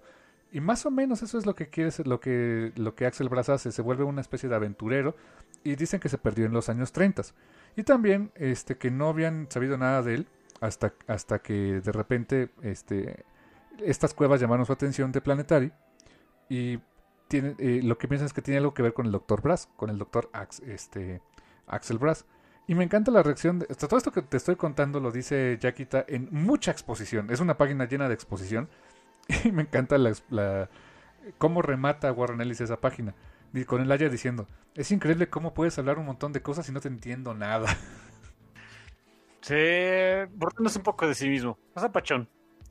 Tal que llega, llega, eh, llega Planetary por fin a, las Adirondacks eh, en, el, en, el, helicóptero. Obviamente no va a esperar a que descienda para poder bajar el del mendigo helicóptero. Y, vemos que y muy bonito que te establece que Yakita tiene más o menos como son sus poderes, porque ella desde muy arriba se lanza desde el hijo helicóptero como si nada pasara. Sí, se lanza, salta, cae, cae normal y deja, vemos que donde cayeron sus pies deja un hueco como un cráter, o sea, tiene la fuerza suficiente para aventarse un helicóptero y sus pies para aguantar el impacto. Te habla de que es una persona con fuerza sobrehumana, ¿no? Así que ya tenemos ahí un poquito del establecimiento de sus poderes. Ok, Pachón. Y encuentran esta entrada. Eh, Dromer por ahí había dicho que seguramente era un holograma y que por eso no podían, no podían encontrar la entrada a estas, entre comillas, cuevas. En efecto, es un holograma. Y lo que encuentras, lo que encuentras es una especie de sala como de trofeos. Eh, un pasillo lleno de, trofeos de distintas cosas. eh, series alienígenas, eh, naves chistosas espaciales, etcétera. Y cuando llegan a la cámara central, se encuentran con el doctor Axel Brass. Un hombre que está herido, está lastimado. Lo vemos que, que tiene una herida muy extraña. O sea, sus extremidades inferiores, sus piernas, están como esqueléticas. O sea, apenas con, con algo de carne en los huesos. Mientras que su parte superior es un hombre musculoso, bastante joven, con un cabello que parece que más es como un casquito. Y les está apuntando con una pistola que curiosamente tiene tres, tres, este, tres cañones. dije, ah, qué raro. Dije, esto es muy, muy Rob Liefeld, ¿no? Por ejemplo. Pero después vemos que las pistolas tienen un, sentido, y eso lo veríamos después.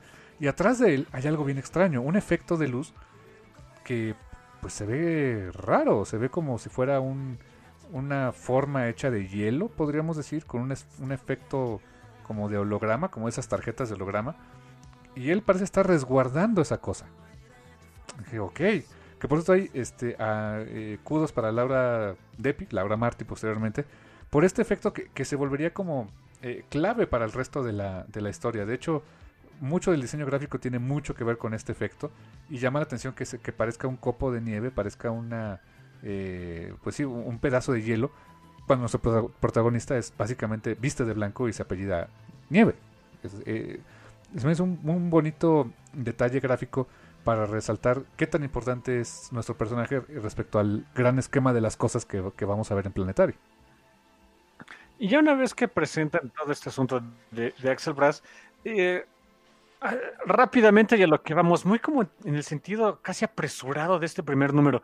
Le eh, Axel Barras lo saluda, de ver, ustedes no son los chicos malos, ¿verdad? Qué bueno, porque tengo que, tengo que contar mi triste historia que, se nos está acabando el tiempo en el cómic, ¿no? Y ahí nos vamos enterando que él era parte de una, de, un grupo de, ah, de, gente extraordinaria, vamos a decirle así, que en su momento dijeron que como ellos eran extraordinarios y pachones, pues iban a cuidar al mundo y en el pináculo de su, de su soberbia dijeron, nosotros podemos hacer al mundo mejor.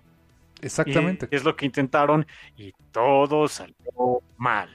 1944, o sea, justo un año antes de que terminara la Segunda Guerra Mundial, todo lo que hacen, lo que hace este grupo compuesto por personajes muy coloridos, hay un personaje que, o sea, son obvias, obvias, obvias las referencias de quién es quién, ¿no?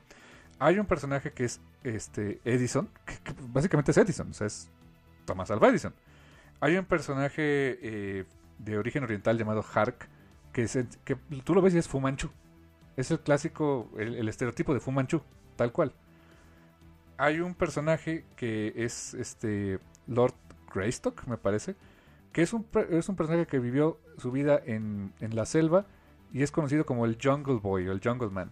Básicamente es Tarzan. Hay otro más que es un aviador, que pues puede ser cualquier aviador de, historietas pulp, o más bien de revistas pulp. Y hay un personaje que tiene una, máscara eh, que le cubre la mitad del rostro, que lleva una gabardina y lleva un saco. Es, es The Shadow, básicamente. y él, el doctor Axel Brass, eh, su nombre este, básicamente es un bonito homenaje a Doc Savage, que es otro personaje del pulp, que era conocido como el hombre de bronce brass también significa bronce. Entonces, e, e, esta cábala básicamente son héroes del pulp, eh, como símiles a los, a los originales, que Warren Ellis hace eh, como una, una primera sociedad secreta que buscaba efectivamente cambiar al mundo, eh, salvar al mundo y ser ellos quienes se convirtieran en esa guía para el mundo en el resto del siglo. Que, que, es un bonito homenaje a a cómo se veían aquellas revistas pulp, a eh, esas historias que buscaban entretener, sí, pero en cada una de ellas sus historias eran grandilocuentes, eran una cosa que te querían contar como, como una gran épica que cada uno de esos personajes hacía. Se me, se me hizo, desde la primera vez que lo leí, un muy, muy bonito detalle hacia, este, hacia esa época de los héroes pulp, que muchos de ellos fueron migrando, pasaron de las novelas pulp a la radio, al cine, a los cómics, y muchos de ellos siguen honestamente vigentes en la cultura popular. Es la verdad eh, un muy bonito homenaje que hizo hoy el buen tío Warren. Y la historia es básicamente que ellos eh, inventaron, ellos inventaron la computadora, ¿no? Y este, que Alan Turing ni que las arañas patonas. Y eh, sus computadoras eran tan buenas y tan avanzadas que encontraron algo chistoso. Eh, ellos lograron, antes de... O sea, inventaron la computadora como la, como la que conocemos nosotros, que funciona a base de códigos binarios, y ellos la mejoraron en tres patadas a un, a un modelo cuántico. Y lo que descubrieron es que según esto el multiverso estaba formado de 1900, mil, ¿cuántos son? 198.633 eh, posibles eh, de realidades y dimensiones interconectándose entre ellas formando una infinidad infinidad de, de posibilidades. Eh, y este multiverso tenía una especie de forma de copo de nieve. Y su idea era la siguiente. Les juro que esto me tomó como, como tres leídas de entenderlo a la perfección. Su idea era que a través de su computadora loca, ellos iban a, iban a hacer este, a utilizar este copo de nieve como una especie de motor para generar una realidad perfecta, lo que ellos considerarían como un mundo perfecto. Cuando consiguen, cuando calcularan y consiguieran ese mundo perfecto, entonces lo iban a sobreponer sobre el que nosotros teníamos. Holy, fucking shit. Wow, eso es loable y a la vez tan perverso. O sea, te, das cuenta lo que querían hacer. Era sobreescribir una realidad, ¿no? Valiéndoles cacahuate las consecuencias de eso. Y, ponen a, cabo su plan. Por algunos segundos empieza a funcionar. Y justamente cuando ya toda cuando este multiverso empieza a colapsar para formar una nueva realidad que sería la, que ellos iban a imponer, el problema es que con eh, al hacer eso, este multiverso iba destruyendo las posibilidades imperfectas de cada uno de estos mundos. Y en los últimos instantes de vida de uno de esos mundos, salen sus héroes para enfrentarse a nuestros villanos. Sí, es bien curioso eso, porque eh, lo, que, lo que ellos, como, siempre sucede, ¿no? Un gran villano es el que tú dices, tiene una motivación más allá de ser el villano muajaja, para hacer lo que hace. Aquí te lo presenta como nuestros héroes que querían salvar a nuestro mundo. Pero para estos otros héroes que llegaron y que aparecieron en unas cuantas paginitas, ellos eran esos villanos que estaban destruyendo el multiverso. Nos están contando el tío Warren la historia exactamente al revés de cosas como Crisis en las Tierras Infinitas, por ejemplo, ¿no? Ándale, o cómo se llamó esto de Hickman que el, cuando llegó a Marvel, lo de... Secret Wars. Esa mera. Es, es, la contraria. Exactamente. Y cuando ves a los superhéroes que llegan del otro universo, o sea, los intricas luego, luego. Es la Liga de la Justicia. o sea, es la Liga de la Justicia que le damos el cuento con otros colores y santo remedio. Y se dan decates y se matan entre ellos. ¿Y por qué? Porque los nuestros eran los villanos cochinos mugrosos que estaban destruyendo el multiverso por razones completamente egoístas. Y se lo merecían, bola de infelices. Sí, de hecho, eh, hasta es bien ominoso cuando están manipulando el copo de nieve, manipulando las realidades. Lo hace muy, muy in your face el buen este, Warren Ellis y John Cassidy. Que ves, eh, este Hark, el, el Fu Manchu de la historia, tiene unas uñotas, o sea, así como que, que se dejó crecer las uñas, quién sabe cómo. Pero con esas uñotas ves como de manera muy perversa, muy... Eh, o sea, te, da miedo lo que está haciendo el tipo. Con esas uñas toma un, una caniquita, un, un, pedacito de nada de ese, de ese de esa, del copo de nieve multiversal. Y lo que sostiene entre esas dos uñas, como si fuera un palillo chino, es un planeta, es una tierra de otro multiverso. O sea, realmente te, no te, hasta la, como bien dices, hasta las varias leídas después te dices, estos tipos estaban haciendo completamente algo grotesco, estaban destruyendo el multiverso para generar su propia tierra funcional. No sé, se me hizo como hasta el Super Emo Prime golpeando la realidad, pero bien hecho, ¿no? ah, algo así. Total que acaba la batalla y qué feo, pero los héroes de ese mundo perdieron. Y los nuestros afortunadamente no perdieron, pero no ganaron. Así que no nos, no nos, fue, tan no nos fue tan mal, supongo. El único que quedó con vida fue Axel Brass. Todos los demás murieron. Axel Brass quedó muy mal herido, de, ahí las heridas de sus piernas que quedaron básicamente deshechas. Y tenía la particularidad de Axel Brass de que él había dominado su mente y cuerpo para no tener, ya no envejecer, no tener que comer y no tener que dormir. Convenientemente, porque si no, no hubiera habido la historia de Planetario. Pero bueno, eh, les pide al ahora estos cuates de Planetario, bueno, saque, uno, sáquenme de aquí y dos, pues cuiden esto, o sea, y cuiden la realidad porque nosotros la, de verdad nos equivocamos. Estuvimos a punto de destruir todo por creernos mejores. Holy fuck. Y al final eh, de esta historia eh, se llevan a Axel. eh, eh, habían tres helicópteros que pidieron para esta, para esta extracción. Una para los para el equipo de Planetary, otro para llevarse al doctor Axel Brass para este a un hospital, al hospital de Planetary, porque tiene su hospital propiamente. Y otro para llevarse otra cosa que pues es como clasificado. Y de hecho Snow lo pregunta así de, ¿y para qué es el tercero? Y Jackie te le dice, no te voy a decir. Y dice, bueno, al menos dime, ¿crees que Planetary obtuvo lo que buscaba de esta misión? Y Jackie te le dice, pues, pues mira, tenemos una computadora cuántica construida durante la Segunda Guerra Mundial por una sociedad secreta de superhumanos que ni sabíamos que existía, además de sus cuartel general. Así que pues creo que nos fue bien. O sea, su chamba es esa, es desenterrar esos misterios, esa historia secreta del mundo, eh, para que el mundo la conozca, para que el mundo eh, sea un mundo más extraño. Y de hecho es lo que termina el número, y es de donde hemos sacado esto que hemos dicho durante muchos, muchos, muchos programas, seguiremos diciendo aquí en el Café Comiquero. El número termina con esta inmortal línea que, Jack, eh, que este Elijah Snow dice, es un mundo extraño. Y Jackita le contesta, Hay que mantenerlo así. Es tan, o sea, tiene ese- esa, esa frase tiene tanto impacto. O sea, la tengo tatuada, por Dios. Me tatué esa cosa, en, este, esa frase. Así que imagínense el impacto que tuvo en mi vida. Déjenme decirles que, ok, si Planetaria en general fue, fue el cómic con el que me quedé de, ah, chis, o sea, como que sí los cómics son pachones y sí me gustan y son re bonitos. Ah, consideran que yo venía de leer cosas de X-Men que estaban re ñac, estaban muy malitas. Eh, fue una bocanada de aire fresco, pero todavía no me atrapaba. Con este número, el primer número, a pesar de que incluso aquí viene la icónica frase que utilizamos en el café a cada rato, etcétera, etcétera, con este número todavía no me atrapaba. Me atrapó con el segundo. porque te dio donde más te duele, carnal. me dio, o sea, el tío Warren, si muchas cosas menos menso.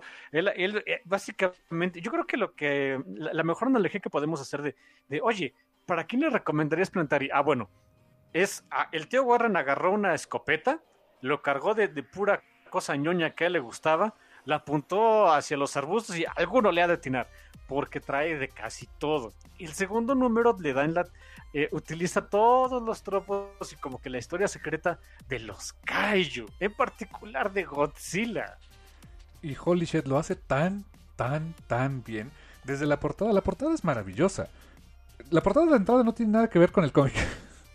Honestamente. Cero. Como muchas veces pasaba con los poses de las películas de Era Showa. No tenían mucho que ver. Es totalmente cierto, no lo había notado. Oye, qué buena observación. Exacto, exacto. Porque en la portada vemos un, un esqueleto de dinosaurio. Digo, hasta ahí parecía un dinosaurio, no sabemos qué onda. Y unos japoneses pues, corriendo, ¿no? Y, y de hecho la, la portada, eh, el, el texto, el, el logo de Planetary, en su número 2, alteran el logo de la revista. Chéquense eso. En el segundo número de la, de la publicación, la portada que, que, a nivel marketing, a nivel editorial dijeras, no, no, pelotudo, no. O sea, apenas va el segundo número, ¿quieres que, lo, que, no lo encuentren?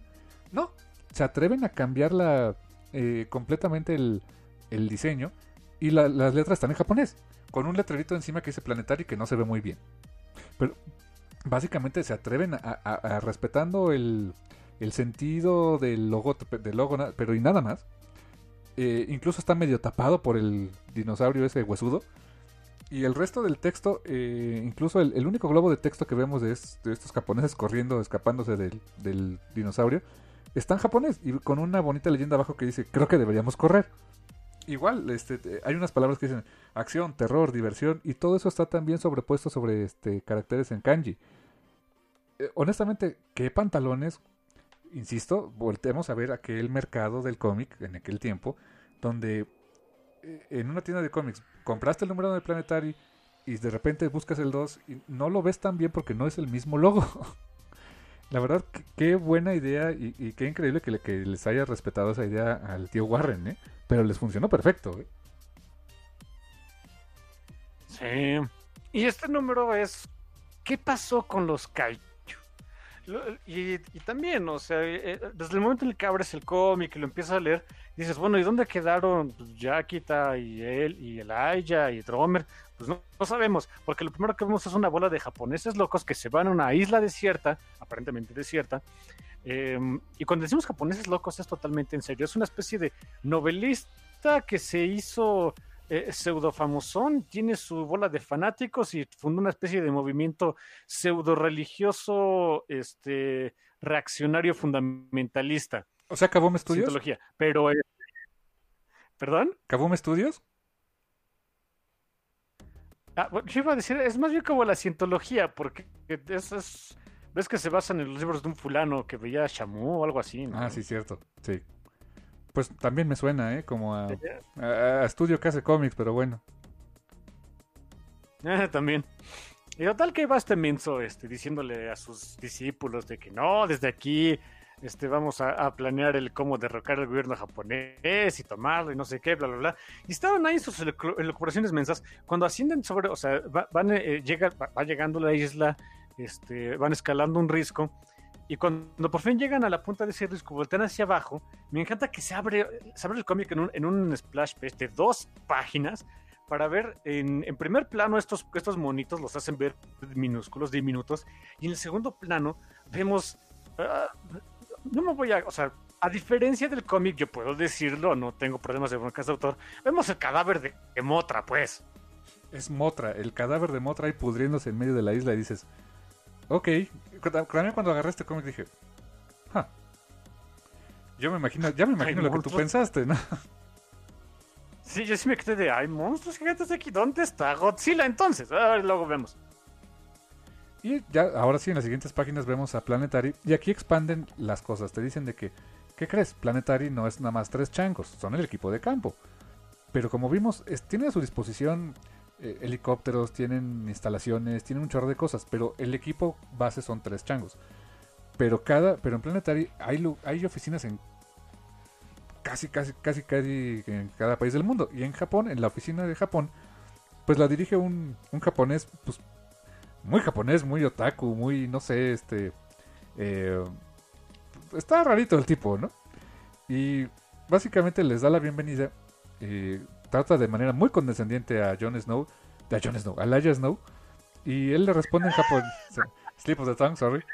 Todos, todos tratamos de manera condescendiente a Jon Snow. Hasta Jon Snow es condescendiente consigo mismo. Porque no sabe nada, ¿no? Pero bueno. No sabe nada. Pero sí, a este, este, a este tipo le da por tratar de manera condescendiente a Laia Snow y le dice, le contesta en japonés así de, o le bajas o le bajas, ¿no? Y él como que, ok, ya. Entonces como que, lo empezó a tratar mejor. Y ahí vemos, construimos el personaje. De repente este drummer dice, ¿desde cuándo hablas japonés? Pues dice, pues desde 1925. Ok, te habla de que este tipo también tiene sus buenos años. Nació en, en, el siglo pasado, al inicio del siglo pasado, en 1900. Y aunque no recuerda todo de sí, recuerda varias cosas, entre ellas hablar japonés. Así que empiezan a construir sobre eso del personaje. Y están hablando con este, acerca, con este, eh, con, la, con el representante de la oficina de Planetaria en Japón. Y hablan de que es algo que ya conocían, de algo llamado Isla Cero.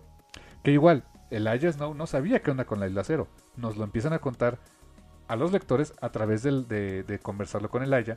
Y nos dicen que Isla Cero es una isla que está este, entre Rusia, entre Siberia y Japón. Y que básicamente los rusos la quieren, los japoneses la quieren y es un territorio que está en un impasse y que en esa isla había pasado algo y que eh, no eh, lo, les pregunta bueno y qué fregados hace hay en esa isla la respuesta de Dromer es muy contundente. Monstruos. Esa condenada isla tiene monstruos. No saben de dónde fregados salieron pero ahí han estado. Y la siguiente página lo que vemos es básicamente el cadáver ya en huesos de el King Ghidorah, poco no? Digo, es el King Ghidorah, carnal. Es, es King es King Ghidorah. Están otra vez, vemos otra vez a los japonesitos locos, a, a, este... Ryu se llama. no sé. Ese mero. hasta Ryu. Ay, Warren, de veras. No les puso Akira Yoshida, ¿verdad? De, de veras. Es, vamos a decirle Akira Yoshida. Entonces aquí está Akira Yoshida, Miyagi Evangelino, como ustedes gusten. Eh, no, o sea, él toma esto como un presagio de que es, es, un es su derecho divino el estar ahí. Burro.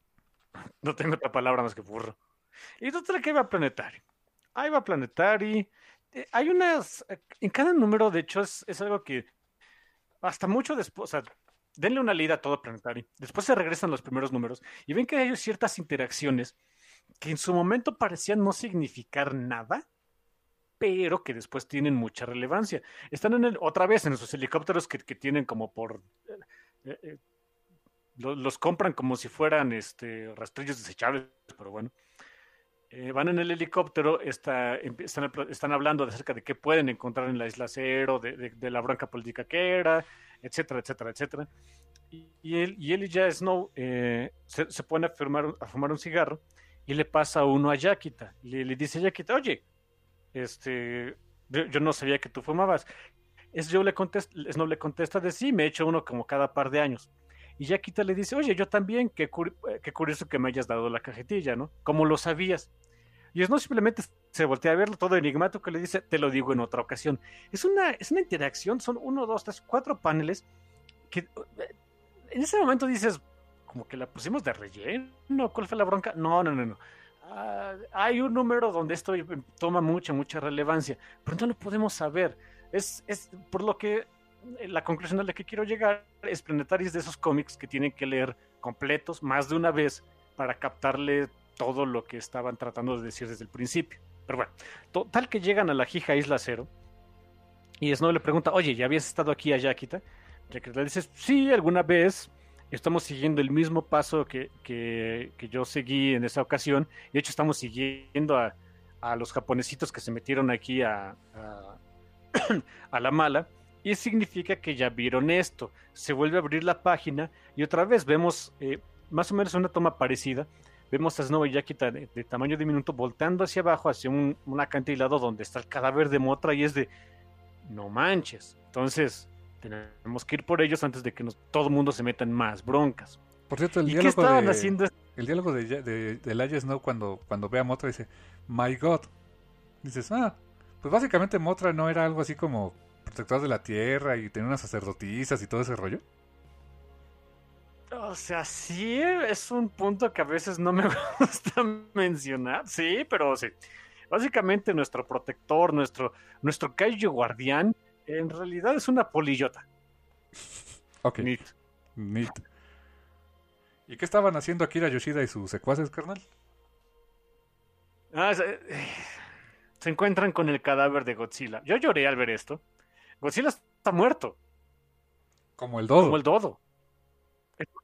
Es, más, o sea, tiene una especie ya de abertura en, en, el, en, el, en el costado. Parece que algo lo mordió. Ve tú a saber. Y ahí quedó. Ahí quedó el rey de los monstruos, el dios de los lagartijos. Y estos mendigos japoneses locos eh, estaban ahí en el cadáver de Godzilla. Pensando, y, el, Akira Yoshida arriba, como sea que se quiera llamar, dice, aquí es donde vamos a hacer un campamento porque este lugar es sagrado. No, es un cadáver putrefacto. Sácate de ahí. Obviamente uno de sus, de sus allegados empieza a reclamarle de, o sea, sí, creo en tu revolución violenta, lo que quieras, pero esto es un cadáver, esto es asqueroso, debemos irnos, porque somos seres pensantes. Y el Akira Yoshida este le dice, no, no, no, no solamente no nos vamos a ir, aquí incluso vamos a cenar. Y agarra un pedazo de la carne ya putrefacta de Godzilla y, órale, éntrenle, cómanle. Guácala. Sí, estaba pirado el tipo ya, la verdad, ¿eh? Y los amenazas, así de, no, órale, así de, el acólito es así como de, ok, sí, te creo todo lo que dices de tus novelas y sí, creo eso de derrocar al gobierno, pero eh, estás mal de la cabeza, hijo. Y le, dispara, o sea, le, lo mata el otro, el, el, Akira Yoshida mata al acólito y los demás es de, ok, no voy a aceptar subordinaciones, ¿no? Desde muy, por cierto, es algo bien curioso, desde muy, muy lejos, este a Yakita le dices, no, no manches, hay uno de ellos que tiene un arma y la está agitando a lo menso, tenemos que ir por ellos nunca vemos exactamente lo que está viendo Jack. Solo vemos la reacción que tiene Snow. Snow le dice, puedes ver algo desde aquí, están como un kilómetro. Yo, no, yo lo único que veo es una mancha verde a lo lejos. Otra, una forma elegante de decir que Jackita tiene los sentidos muy, muy aumentados, también de la vista. Puede ver, tiene vista de halcón. Es como Bravestar en ese sentido. y también este tiene velocidad de, de ¿qué era? De puma, porque la vemos, lo siguiente que vemos es sale disparada a super velocidad con un efecto de blur. Dices, ok, entonces realmente la más poderosa en, poder bruto de todo este equipo es ella. O sea, es súper fuerte por lo que vimos, tiene sentidos aumentados y además de todo es súper veloz. O sea, tiene una eh, velocidad increíble. Y pasa algo bien curioso con los japoneses. De repente hay otro equipo de japoneses, otra, un ejército que, o sea, tal cual... Es, una, es un pelotón, nada más. Sí, un pelotón. uno, dos, tres, cuatro. Son siete personas, siete pelados que cuidaban la isla. Y él, eh, al momento de que ve que llega esta especie de guardia que no habían visto, el Akira Yoshida se dice, ya, ya valió queso, y le dispara con, con su arma a una, una bolsa que llevaba, un, este, una maletita, llena de gas nervioso. Y ese gas empieza a esparcerse casi le llega. Hay una secuencia de paneles que me encanta donde Yaquita va a toda velocidad, se frena de fregadazo porque ve el, el gas. Lo que nos dice que Yaquita sí tiene un problema con eso del gas. O sea, no es totalmente invulnerable. O sea, no es como que se hubiera atravesado el gas corriendo y detenido a esos tipos. Verdaderamente eh, se preocupa por ese gas. O sea, quiere decir que sí tiene cierta vulnerabilidad. No es, no es este indestructible. De, hecho, cuando, cuando ve ese gas que se acerca a, Snow, le dice, Snow, cuidado, es gas, corre. Y por primera vez en, en el cómic, o sea, en el primer número, a nuestro protagonista, Elijah Snow, no lo vimos hacer nada, más que preguntar y ser molesto. Y en el segundo número, al fin lo vemos haciendo algo. Y es algo bien sencillito. Y es totalmente en defensa propia. Con su... Eh, no vemos ningún rayito o destello en, en, la, en la página ni nada Solo vemos que ese gas se empieza a convertir como en gotitas y empieza a, deshacerse y a caerse al piso. Y vemos qué es lo que, nos explican qué es lo que hizo. Sustracción de calor. Lo que hizo fue este, convertir esas moléculas de gas en, en, en, nieve, en copitos de nieve. Él puede manipular el clima, puede manipular el frío. Y eso nos hace sentido de lo primerito que vimos en la primera página de Planetary cuando la, la mesera del merendero le dice, cada que viene se descompone el aire acondicionado, porque él puede manipular el frío. Entonces, e, esa eso sirva esto como de ejemplo de que desde el número uno todo lo que ya tenía planeado encima el tío Warren, carnal. Sí, totalmente cierto. Y bueno, llega ahora sí la explicación de, a ver, pues, ¿de qué se trata esta onda? O sea, venimos por unos japoneses que se habían metido aquí a lo loco y me encuentro con estos cuates que, son, que tienen trajes militares y tienen una insignia una bandera americana, una japonesa y una rusa. Y que le dice, ok, sí, lo que pasa es que eran... después de Hiroshima, como que hubo cosas locas por aquí, y de alguna forma empezaron a ver monstruos que se quedaban en esta isla. Y después hubo un cierto momento en los setentas donde se murieron. ¿Cuándo terminó la, eh, la primera era de las películas de Godzilla, mi hermano? En los setentas, la era Showa, ahí termina. 1976, si no mal recuerdo. Ah, qué bonito, ¿no?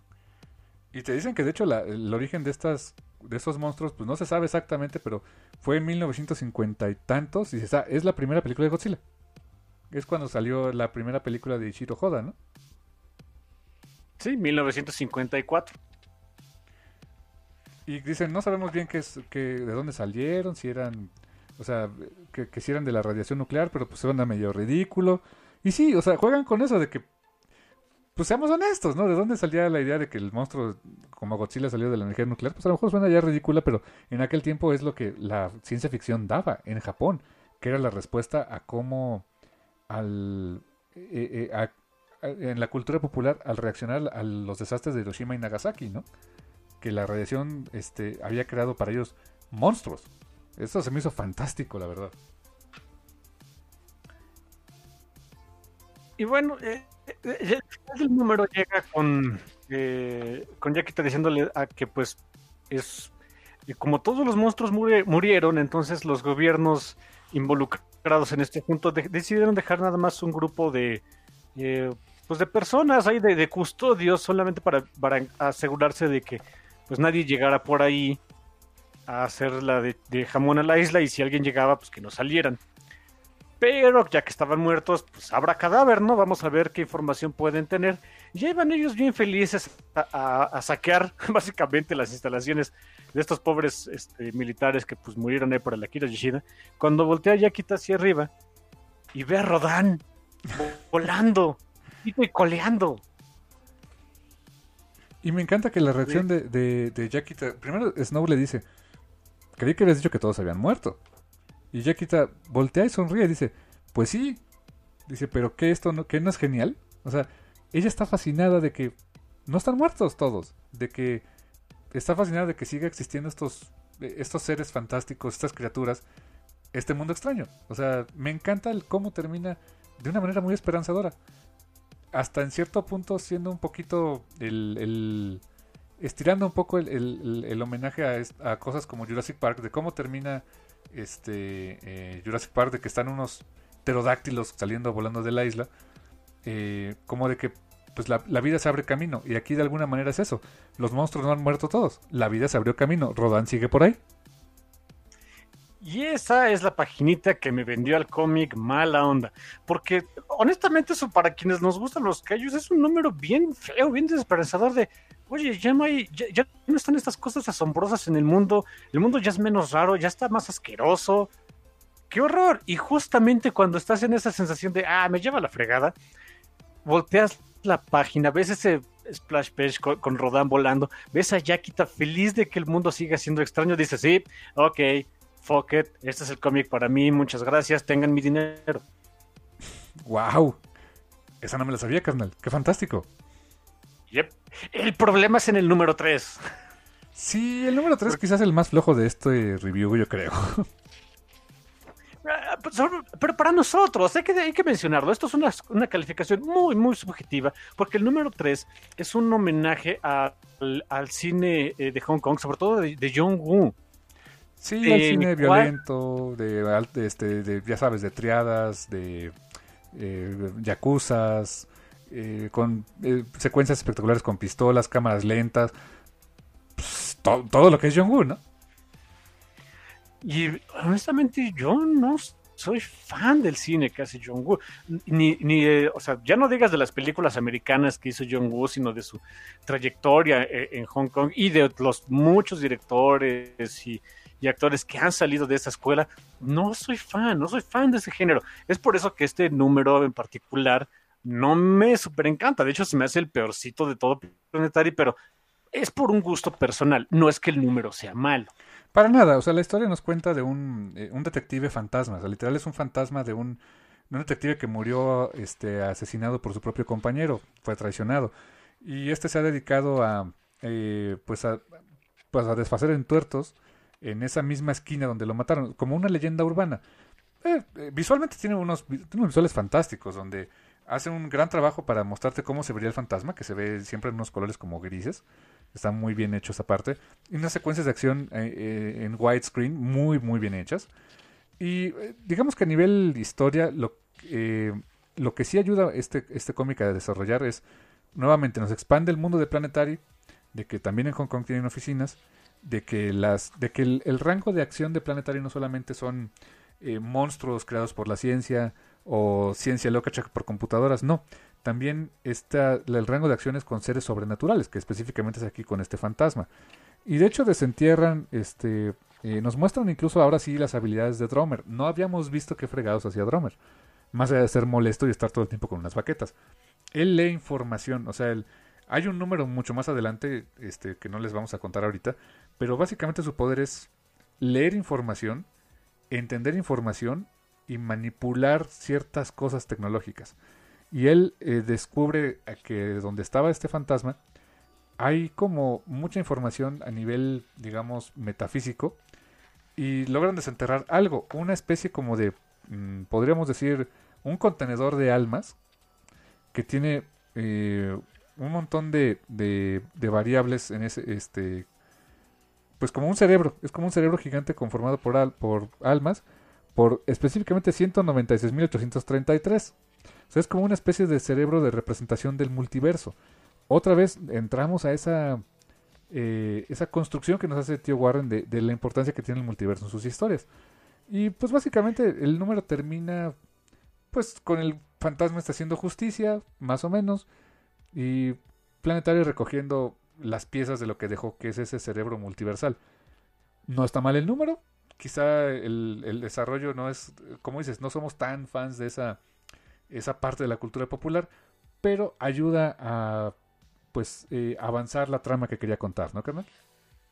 Sí, hay tres puntos que quería comentar. Incluso el número está, está hecho, está contado de una manera que refleja mucho al cine eh, hongkonés de, de Jong Woo, por ejemplo. En, consecuencias de acción hiperexageradas, el momento en el que alguna de estas personas suelta un balazo y le da a alguien, salen los ríos y ríos de sangre que pues nada que ver. Eh, sea, los encuadres de cámaras, todas las, eh, las ¿cómo se llaman? Em, los espacios entre las viñetas, la enorme mayoría, como, se, como suceden de noche y suceden sobre todo, y sobre todo es cuando pasan eh, las, cuando vuelve a salir el fantasmita este, de este policía traicionado, etcétera, cuando entra la acción, todos los, eh, ese espacio entre páginas se torna en un color negro otra vez para darte el, estilo grim and gritty de ese cine. Mm. Eh, la otra cosa quería comentar es que eh, aquí también vemos por qué este drummer está cada rato con las baquetas. Resulta que él necesita energía cinética para empezar a detectar información. Solamente que en ese momento, por ejemplo, no le hace bien las baquetas, le pide a Yaquita que empiece a pisotear el, eh, la, acera para hacer para él poder leer esa, información. Pero bueno, ahí ya sabemos el por qué trae las baquetas y por qué se hace llamar drummer. Y el último punto que quería comentar es eh, el cómo acaba el número. El, número acaba, es, un, diametralmente opuesto al número anterior, donde era la esperanza de que otra vez hubiera monstruos, hubiera cosas raras. Aquí simplemente el fantasma este se despide, les dice, pues todo está del carajo, al demonio, y, y es incluso Drummer quien dice, oye, entonces, ¿qué? ¿Se hizo justicia? Y Elijah Snow eh, ominosamente le dice no, pero no hay más. Muy al estilo de las películas eh, del cine Grim, de crimen de Hong Kong, terminan en esa nota amarga, agria y oscura. está, muy, está muy bien hecho el cómic, pero no es un género que me encante. Sí, e, exacto. A lo mejor, como dices, no, no nos encanta el género, pero. O sea, se ve que estudió y es fan de esta rama de la cultura popular y lo hizo bastante bien, carnal. Y como esto es un cómic bastante oscuro, a diferencia del número 4, que es un cómic tremendamente brillante, con colores, con unos diseños fantásticos y unos colores que de verdad esta Laura Martin se pulió. A mí me encanta visualmente este número 4 de Planetary. Una historia es donde, otra vez, por cierto, en la portada, vemos a un tipo más superheroico, vemos con capa, con unas ondas ahí medio tecnológicas. La, el, diseño gráfico del logo de Planetary cambia nuevamente. Como que dices, ok, ya entendí que, que este cómic, cada, cada portada, cada cómic va a tener un tono distinto. Si no les había quedado claro, a partir del número 4 queda clarísimo. En este número 4 eh, tenemos a un eh, pasó algo. alguien derribó, este, con, dinamitó un edificio de, la compañía Hark. Y la compañía Hark, eh, ahora que, si recordamos, Hark era uno de los, eh, de, los héroes polvo originales de esta historia. Alguien llamado Hark heredó eso y es su hija. Y esta y la, señorita Hark mandó a un este a un investigador de toda su confianza a investigar qué diablo estaba pasando.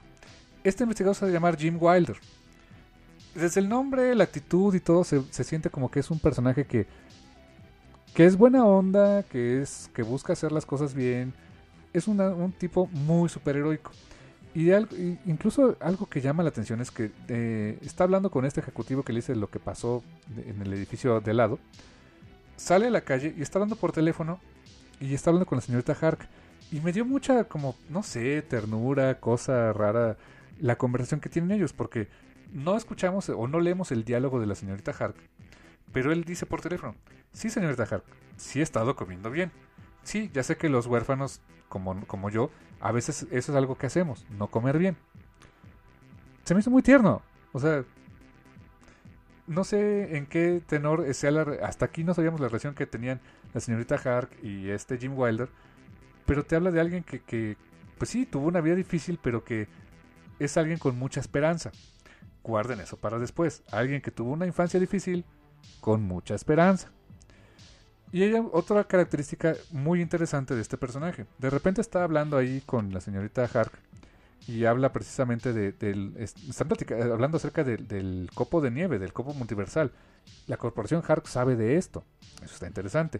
Y están hablando de ello cuando eh, ve que un tipo le está robando a otro tipo. Y él se mete, se mete a, la, a defender a la otra persona y es una persona un poco mayor que le dice, se llevó mi medicina, me voy a morir sin ella. Y él, valiéndole la chamba que fue a hacer a la ciudad, valiéndole lo que estaba platicando con la señorita Hark y todo, él va, persigue al, al ladrón, olvidándolo todo. O sea, te habla de una persona completamente desinteresada que busca ayudar a los demás. En poquitas páginas, el tío Warren te construye un personaje que por sí mismo ya es un personaje superheroico, carnal. En muy poquitos paneles. De hecho, es el primer personaje heroico de todo el cómic. sí, porque los demás no. No, ni por error. Es el primero que está haciendo algo estrictamente desinteresado por salvar a una persona. En todo el cómic.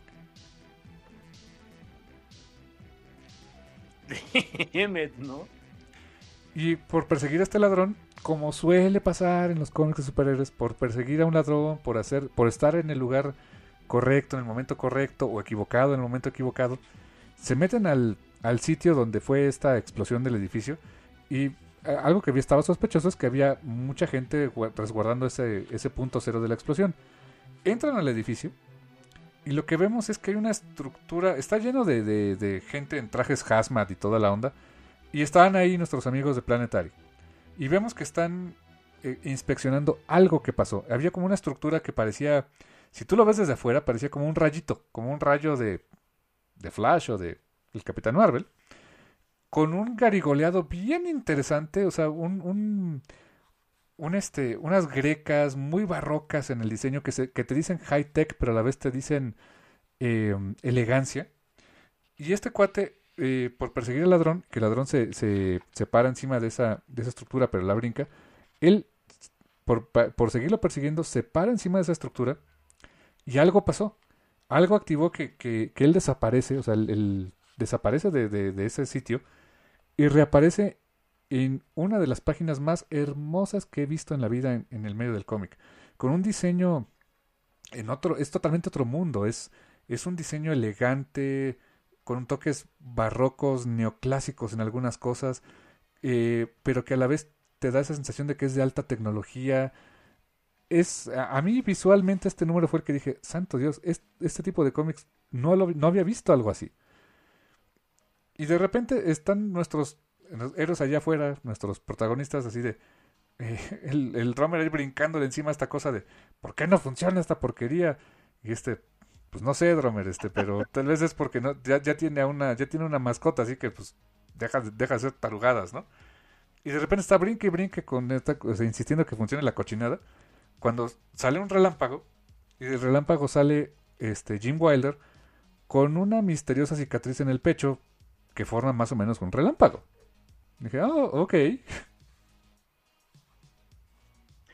Y lo vemos ya, o sea, ya en el hospital, vemos que despierta, eh, vemos que en el hospital, o sea, él como que voltea de reojo hacia una, hacia las puertas, vemos que por ahí anda el, el, Doc Brass, entonces, eh, ah, entonces ahí lo, mandaron al, mismo lugar eh, que, donde se rehabilita este cuate, entonces es el hospital del planetario, y sí, llega Jackita y llega Snow pues, a interrogar a este cuate de a ver, o sea, él le explica, mira, somos un asunto privado, somos, somos pachones, tú tranquilo, no estás aquí en contra de tu voluntad, pero teníamos que asegurarnos que estuvieras bien, bla, bla, bla, bla, bla.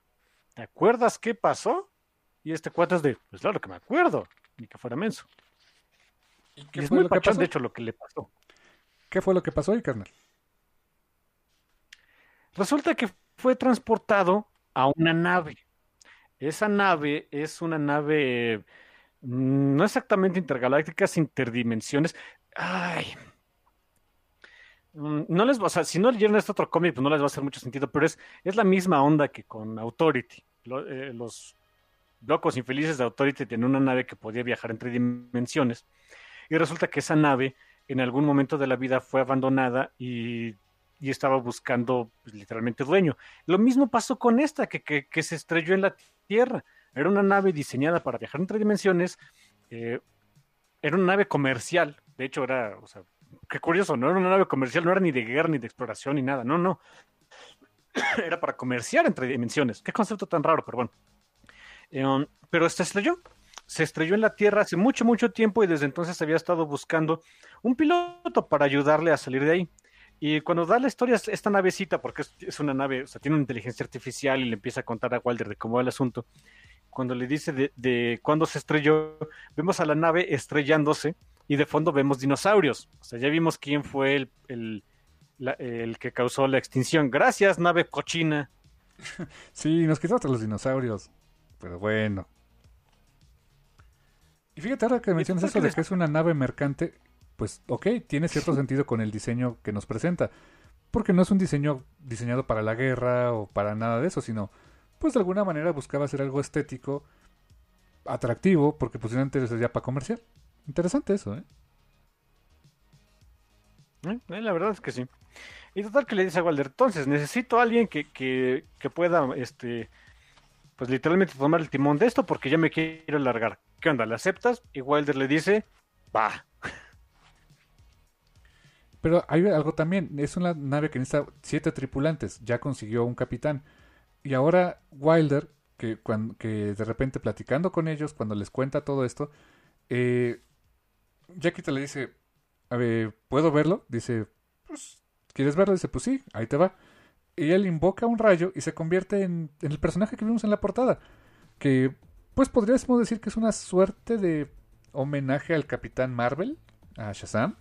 Porque hasta tiene como un rayito en el pecho, tiene una capa, tiene unos colores dorados. Y ahora este personaje, Jim Wilder, eh, tiene una misión. Que esa misión es juntar a seis personajes más, seis personas más que puedan funcionar como eh, tripulación para esta nave. Y ayudar a esta nave a regresar a, casa, a regresar al multiverso. Y en algún momento, eh, cuando les está explicando todo esto, pasa algo con este Elijah Snow que les dice, pues necesito para eso, pues, este, eh, eh, recursos, o sea, este, necesito eh, que me ayude, que alguien me ayude para hacer esto.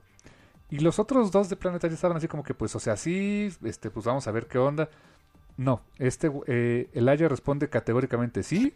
Estas, ahí, ahí cambia su actitud completamente, que siempre era como de, pues estoy viendo a ver qué show, a ver cómo, cómo funciona este negocio, este, cómo, cómo me, cómo, cómo funciona yo en el equipo en los números anteriores te fijas que nos contaba todo, que nos llevaba de la mano la misión era Yakita, eh, Drummer más o menos, porque solamente era molesto, pero en ese momento algo dentro de Laia cambia y él toma un papel bien decisivo, así de, no se preocupe señor Wilder, le vamos a ayudar, eh, este, mi gente se encargará, mi gente, y me encanta el, gesto, lo señala, así como que estos dos pelados, así, eh, este, con perdón, pero estos gatos les, van a ayudar a usted, no hay bronca, usted no, cuente con los recursos, somos una organización que tiene mucha lana, le vamos a ayudar. Y la mirada de, de esta Yakita y, y Tromer es como de, lejos de sentirse así como de, ah, este pelagatos, ¿por qué nos está tratando así? Es como de, ja, como de, esto me suena conocido, o, o se siente como, se le ve una mirada como de, como de alivio, como de sí, sí es cierto, eh, vamos por el buen camino. Y Snow simplemente se aleja y dice, o sea, recapitula, ¿no? Así de, este pobre tipo se eh, está dispuesto a dar su vida por ayudar a esta nave que no tenía nada que ver con él, solo porque le parece que es lo correcto, que es muy del Capitán Marvel. El Capitán Marvel es así, él hace las cosas porque pues, es un espíritu de niño en un cuerpo adulto que siente que tiene que hacer las cosas bien. Y Snow se va simplemente pensando, pero qué rara forma se quedaron de ver estos dos. O sea, la forma en que se voltearon a ver Yakita y Dromer. Se le hace extraño. Y nosotros también se nos, hace algo extraño. Pero sí es, fue, fue fantástico ese momento en el cual Elaya cambió completamente la actitud. De ser el que es era relativamente pasivo, que no, no era exactamente que estuviera a las órdenes de Yakita, pero más bien dejaba que ellos hicieran las cosas y él como que aportaba, al convertirse en alguien que es de, no se preocupe, yo tengo el control, aquí mi gente se hace cargo. Ah, caray. Fue un parteaguas completamente en la personalidad de Snow a partir de este número, carnal.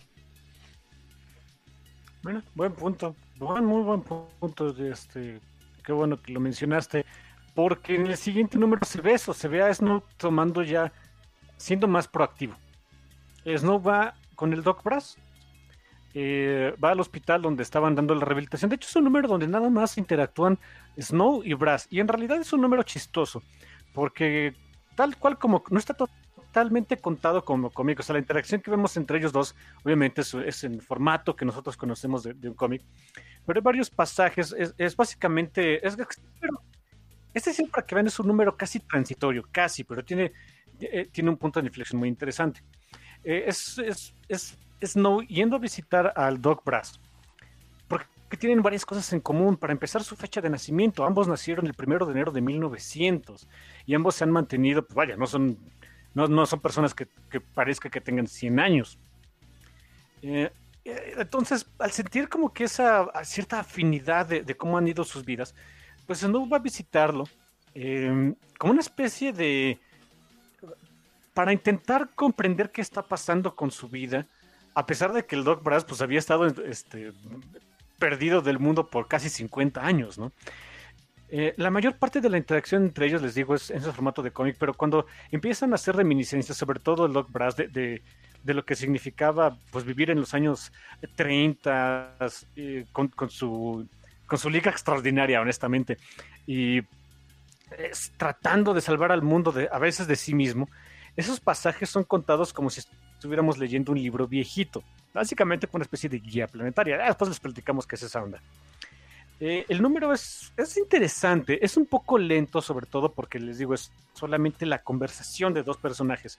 Pero es muy interesante el ver eh, como dos personas que no se aparentemente, de hecho, tal, tal, cual es el caso, no se conocían, pero que tienen tanto en común, empiezan a platicar de sus experiencias precisamente que han tenido en común. Eh, y el Doc Brass, a través de eso, también lee muy rápidamente a Snow. Le dice, oye, entonces tú viniste a verme, casi casi a pedirme consejo a un fulano que considera esto. He estado, estuve encerrado en una cueva por casi 50 años y quieres que te diga cómo funciona el mundo ahorita, o sea, realmente no viniste a preguntarme, venías como que a decirme. Y sí, ese es el asunto. Snow más bien fue a ver si le podía dar, no las respuestas, si le podía hacer las preguntas correctas. Es bastante interesante porque entonces vemos que Snow no confía del todo en Jackie Drummer porque no es menso, evidentemente toda esa conversación que tienen Snow y Brass es para, eh, eh, es para hacerle sentir al lector de Snow sospecha que hay algo más en el mundo de lo que le están diciendo. Porque hasta este número, ya, bueno, hasta el fin, de hecho, eh, no lo había considerado de, esta manera, pero mi hermano Luis, lo, lo, puntualizó muy bien hace ratito. es hasta el final del número anterior donde Snow empieza a tomar las riendas, o sea, de su propia vida y por lo tanto de la voz del cómic ahora sí estamos viendo a nuestro protagonista tomar las riendas de la historia. Un excelente punto, carnal. Exacto. Aquí él ya, si nos enfocamos plenamente en él, y en este número también eh, nos ayuda a situar de manera muy interesante en dónde está esta historia. Porque hablan incluso de que eh, conocen, ellos dos conocen o han escuchado hablar de otro personaje que también nació el primero de enero de 1900, Jenny Sparks, que es la líder de Authority. Y recordemos que estos cómics Authority y Planetary se estaban publicando a la par, básicamente.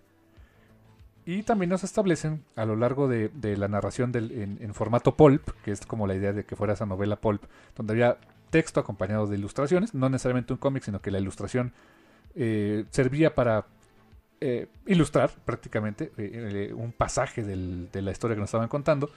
Hay una parte en la cual vemos que este Brass y su grupo de su liga extraordinaria se enfrentaban con Demonites, con Demonites del universo Wildstorm. Y sí, los vemos en los full Demonite mode y toda la onda. Y este, como dices, eh, esta interacción entre Brass y Snow hace que Snow empiece a cuestionarse realmente qué fregados es Planetary y por qué hacen lo que hacen, qué agenda secreta pueden tener. Es decir, nos abren el camino a un mundo más amplio todavía, Carmen. Mundo que se empezaría a expandir y de manera más drástica en el último número de, esta, de este primer volumen de la guía planetaria. El número 6, el capítulo 6, donde conoceríamos a, Algo que habíamos visto en los números anteriores es que había una cierta fórmula, más o menos. Eh, el equipo de... Algo sucedía en el mundo, el equipo de Planetaria era llamado a investigar ese algo y recuperaban arqueología, recuperaban cosas de este mundo extraño. Era hasta cierto punto más o menos formulaico. Nos decían que había una corporación Hark, que había un... Eh, eh, nos contaron que había un pasado de, este, de este universo que, eh, en el que participó el Dr. Brass y que desataron algo que es la parte del multiverso que, nos, que, que puede ser de gran interés para el resto del mundo. Pero también nos, no, no teníamos claridad de que había, así como hay un planetario, había una organización que hace exactamente lo opuesto. Y es algo que no teníamos en el cómic hasta el número 6. No se había planteado un verdadero conflicto entre nadie hasta el número 6 de esta historia. Porque nuestros personajes, si bien eh, eh, Yakita, Elaya y Dromer son un equipo y de repente hay interacciones entre ellos que son pueden tornarse contrarias, sobre todo entre Dromer y, y Elijah. No es que estuvieran eh, peleados, ni mucho menos, o fuera Elijah contra Planetary, o Elijah tratando de tomar control de Planetary, o ellos tratando de controlar a Elijah. No, no había un conflicto tal cual. ¿Contra quién tener conflicto? Así que en el número 6 nos introducen precisamente el elemento que quizá faltaba para establecer un, un, este, un esquema más grande de las cosas y un conflicto más interesante. Nos establecen a los adversarios de Planetary. ¿Y quiénes son ellos, carnal? Ah, los cuatro fantásticos. Básicamente sí. Es un número se, se, divide, el ritmo de este número está dividido de dos maneras. Por un lado es como que el, el, briefing de la, de la, misión, o sea, donde empiezan a, a ver de, qué va a tratar el asunto. Y resulta que se acuerdan de esos, eh, de que iban a saquear este, la isla, o sea, las instalaciones en la isla cero para ver qué, secretos podían encontrar. Bueno, ahí encontraron esto. Y se enteran de que en los años, o sea, cuando termina la Segunda Guerra Mundial, o sea, parte de la historia real del mundo en el que vivimos es que eh, Estados Unidos sustrajo a los científicos eh, nazis, particularmente a, Werner von Braun, quien estaba trabajando en los cohetes, en las, famosas este, bombas volantes B1, B2 y B3, los sustrajo para que les empezaran a les ayudaran a desarrollar su, programa espacial. Bueno, se supone que en Planetario eso también pasó, pero aparte de, sacar a, los científicos de Werner von Braun, también sacaron a los otros científicos, científicos que estaban muy, eh, estaban completamente escondidos del mundo y que realmente solamente las cabezas del, partido nazi sabían qué estaban haciendo, que eran ah, que hacían ver a un genio como von Braun, eh, pues un completo soquete en comparación de ellos. esa es una parte de la historia y la otra vemos, se va intercalando con páginas de, de lo que está, o sea, ese es el briefing de lo que va a hacer el equipo de campo y después vemos de manera intercalada ahora sí la operación es, es este, meterse a un lugar llamado este, la plaza de, la plaza Cuatro Viajeros. es un edificio, es un edificio, es el edificio Baxter, pues. Pero básicamente te das cuenta que fueron a invadir bases. Sí. es algo que hacen a cada rato. En los cómics de superhéroes, ¿qué necesitas? Necesitas bases para invadir, ¿no? Si no, qué chiste. Pero me encanta el nombre, como dices tú, los cuatro viajeros. Ja. um, el historia toma ese derrotero. O sea, por un lado empiezan, a, eh, empiezan a. O sea, Dromer les da la, explicación de que, bueno, pues este. Estaban desarrollando el programa espacial, el programa, o sea, el programa Apolo, que fue el que llevó al ser humano a la Luna. Y por el otro lado estaba Artemis, que como que era. Esa es la versión de Planetaria, era la versión ultra secreta de, del programa Apolo. Apolo era como que para el, para el público y Artemis era la verdadera Guerra Fría, que hacían operaciones encubiertas, que hacían eh, cosas eh, que no se hubiera imaginado el mundo antes de que, de todo esto existiera. eh, habían logrado, según esto, llevar a, a, un, una tripulación a la Luna en el 61, tenían planeado empezar a colonizar Marte en el 88, son un montón de cosas bien locas, pero hubo un problema. La tripulación que habían escogido eh, encontraron una especie de anomalía por ahí en el, en el, en el espacio y decidieron lanzar una tripulación para investigarla. Esa tripulación se constaba de los cuatro fantásticos. Richard Dowling, que era el, líder de, de campo, Randall, Randall Dowling. Randall, Randall Dowling, que era una especie, pues es básicamente Reed Richards, ¿no? Un super genio, pero mala leche. Estaba el piloto Jacob Green, que pues, era el menos listo de todos, pero era un excelente piloto, Ben Green. Y es Jacob como Jack Kirby. Sí, Jacob y Green, o sea, en fin. Eh, estaba, ¿cómo se llama este otro infeliz? William Leather. William Leather, exactamente, es que no es el único que nunca me acuerdo. Eh, que era el, miembro más joven de la tripulación, este, por propios méritos, también era un ingeniero brillante, y este, la otra ingeniera de vuelo, que era eh, Kim Soskin, que era una hija, de hecho, de los científicos nazis originales. Y los mandan, los mandan ahí a ver esa, esa anomalía espacial. Eh, vemos como vemos eh, aparentemente no los videos de, esa de esa misión. Vemos que esa anomalía espacial tiene una forma sospechosamente parecida a la de un copo de nieve del multiverso y demás quién sabe exactamente qué pasó pero cuando regresó esta tripulación ya no eran los mismos y ya no eran humanos wow o sea, básicamente origen de los cuatro fantásticos, pero mala leche, ¿no? Sí, sí, exacto. Mientras que la, otra parte de la historia, que es ver la, operación del equipo de campo, se logran meter al edificio Baxter. Vamos a decirle las cosas como son aquí, ni modo. Se meten al edificio Baxter y encuentran un laboratorio abandonado. Y en ese laboratorio encuentran a una única persona, Ledner. Él estaba por ahí husmeando. ¿Quién sabe exactamente qué estaba haciendo? Eh, y hay unas páginas muy padres que eh, mientras que eh, es como si Drummer le siguiera dando em, el, briefing de la misión, de que cuidado con estos sujetos, estos son, estos lo que quieren es enterrar la historia del mundo, o sea, son muy, muy peligrosos, de, veras, cuidado con estos infelices. Mientras está en esa voz en off, vemos a Yakita enfrentándose a, a Ledner y vemos algo que nunca había pasado, una confrontación física que Yakita pierde. Y pierde mala onda. La acaba arrojando por una ventana fuera del edificio Baxter, ¿no? Y regresando, le digo que está muy intercalado, de repente es un poquito chistoso el ritmo, pero bueno.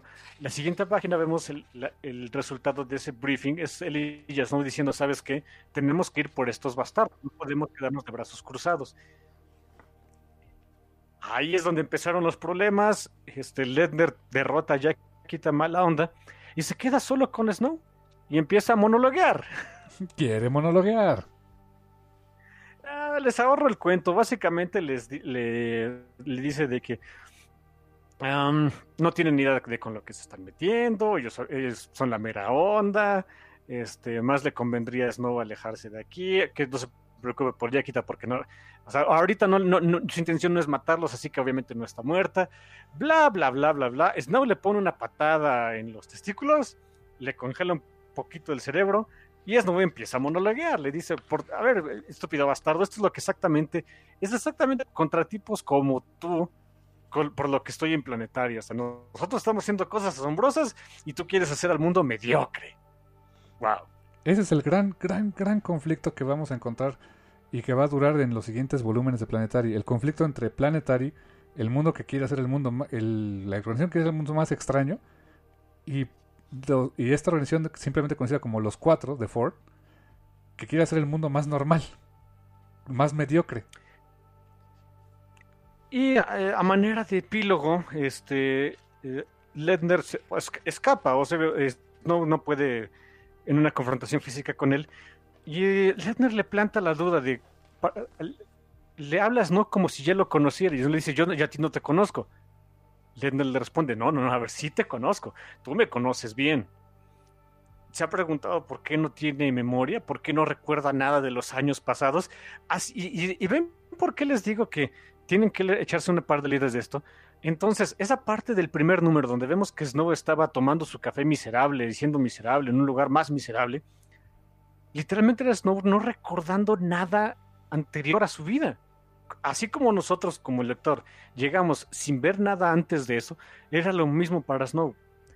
Ledner le hace ver de entonces, ya se preguntó por qué no tiene memoria y quién se beneficia de que usted no tenga la memoria y se larga. Eh, Ledner tiene la capacidad de, encenderse como con llamas chistosas. llamas a llamas mí. A mí. Eh, y puede hacerse como que facing entre, entre, las, eh, entre el material este, sólido. Simplemente se escapa por el piso. Y ahí dejas, ¿no? Lo dejas, ¿no? Simplemente con la duda plantada de si sabes lo que estás haciendo, te están manipulando, ¿qué onda? Y la misma pregunta nos deja a nosotros. Nos deja a nosotros con esa interrogante al final del primer volumen de Planetary, de la primera entrega de esta guía planetaria, carnal. Qué fantástico es revisitar Planetary, qué gran cómic. O sea, como dices, en algunas cosas rebasado, en otras tierno en el momento que se hizo. Pero qué, qué grandes conceptos tenía este el tío Warren y John Cassidy en aquellos números, en aquellos primigenios números de Planetary, carnal. Sí, desde entonces estaba, estaba todo hecho, ya sabían por dónde ibas, ya sabían cómo iban a terminar. Quizá hubo algunos cambios en la ejecución, eso me queda claro, y creo que ya después lo veremos, pero se nota que sí hubo algunos cambios en cómo se iba a manejar, sobre todo ya en los números finales, que tardaron mucho en salir. Eh, pero ya todo estaba desde aquí, ya estaba la gran conspiración, ya estaban los elementos iniciales, ya tenemos a nuestros protagonistas, por fin tenemos a nuestros antagonistas, ya nada más teníamos que tener paciencia para una de esas grandes aventuras que cambian el mundo y lo hacen más, más extrañito. Así es, carnal. Chulada de cómics, la verdad, este. Eh, qué bueno que todavía se puedan conseguir. O sea, se puede conseguir Planetary. Eh, está saliendo una versión en dos volúmenes. O sea, cada uno trae como 15 números. 14, 15 números.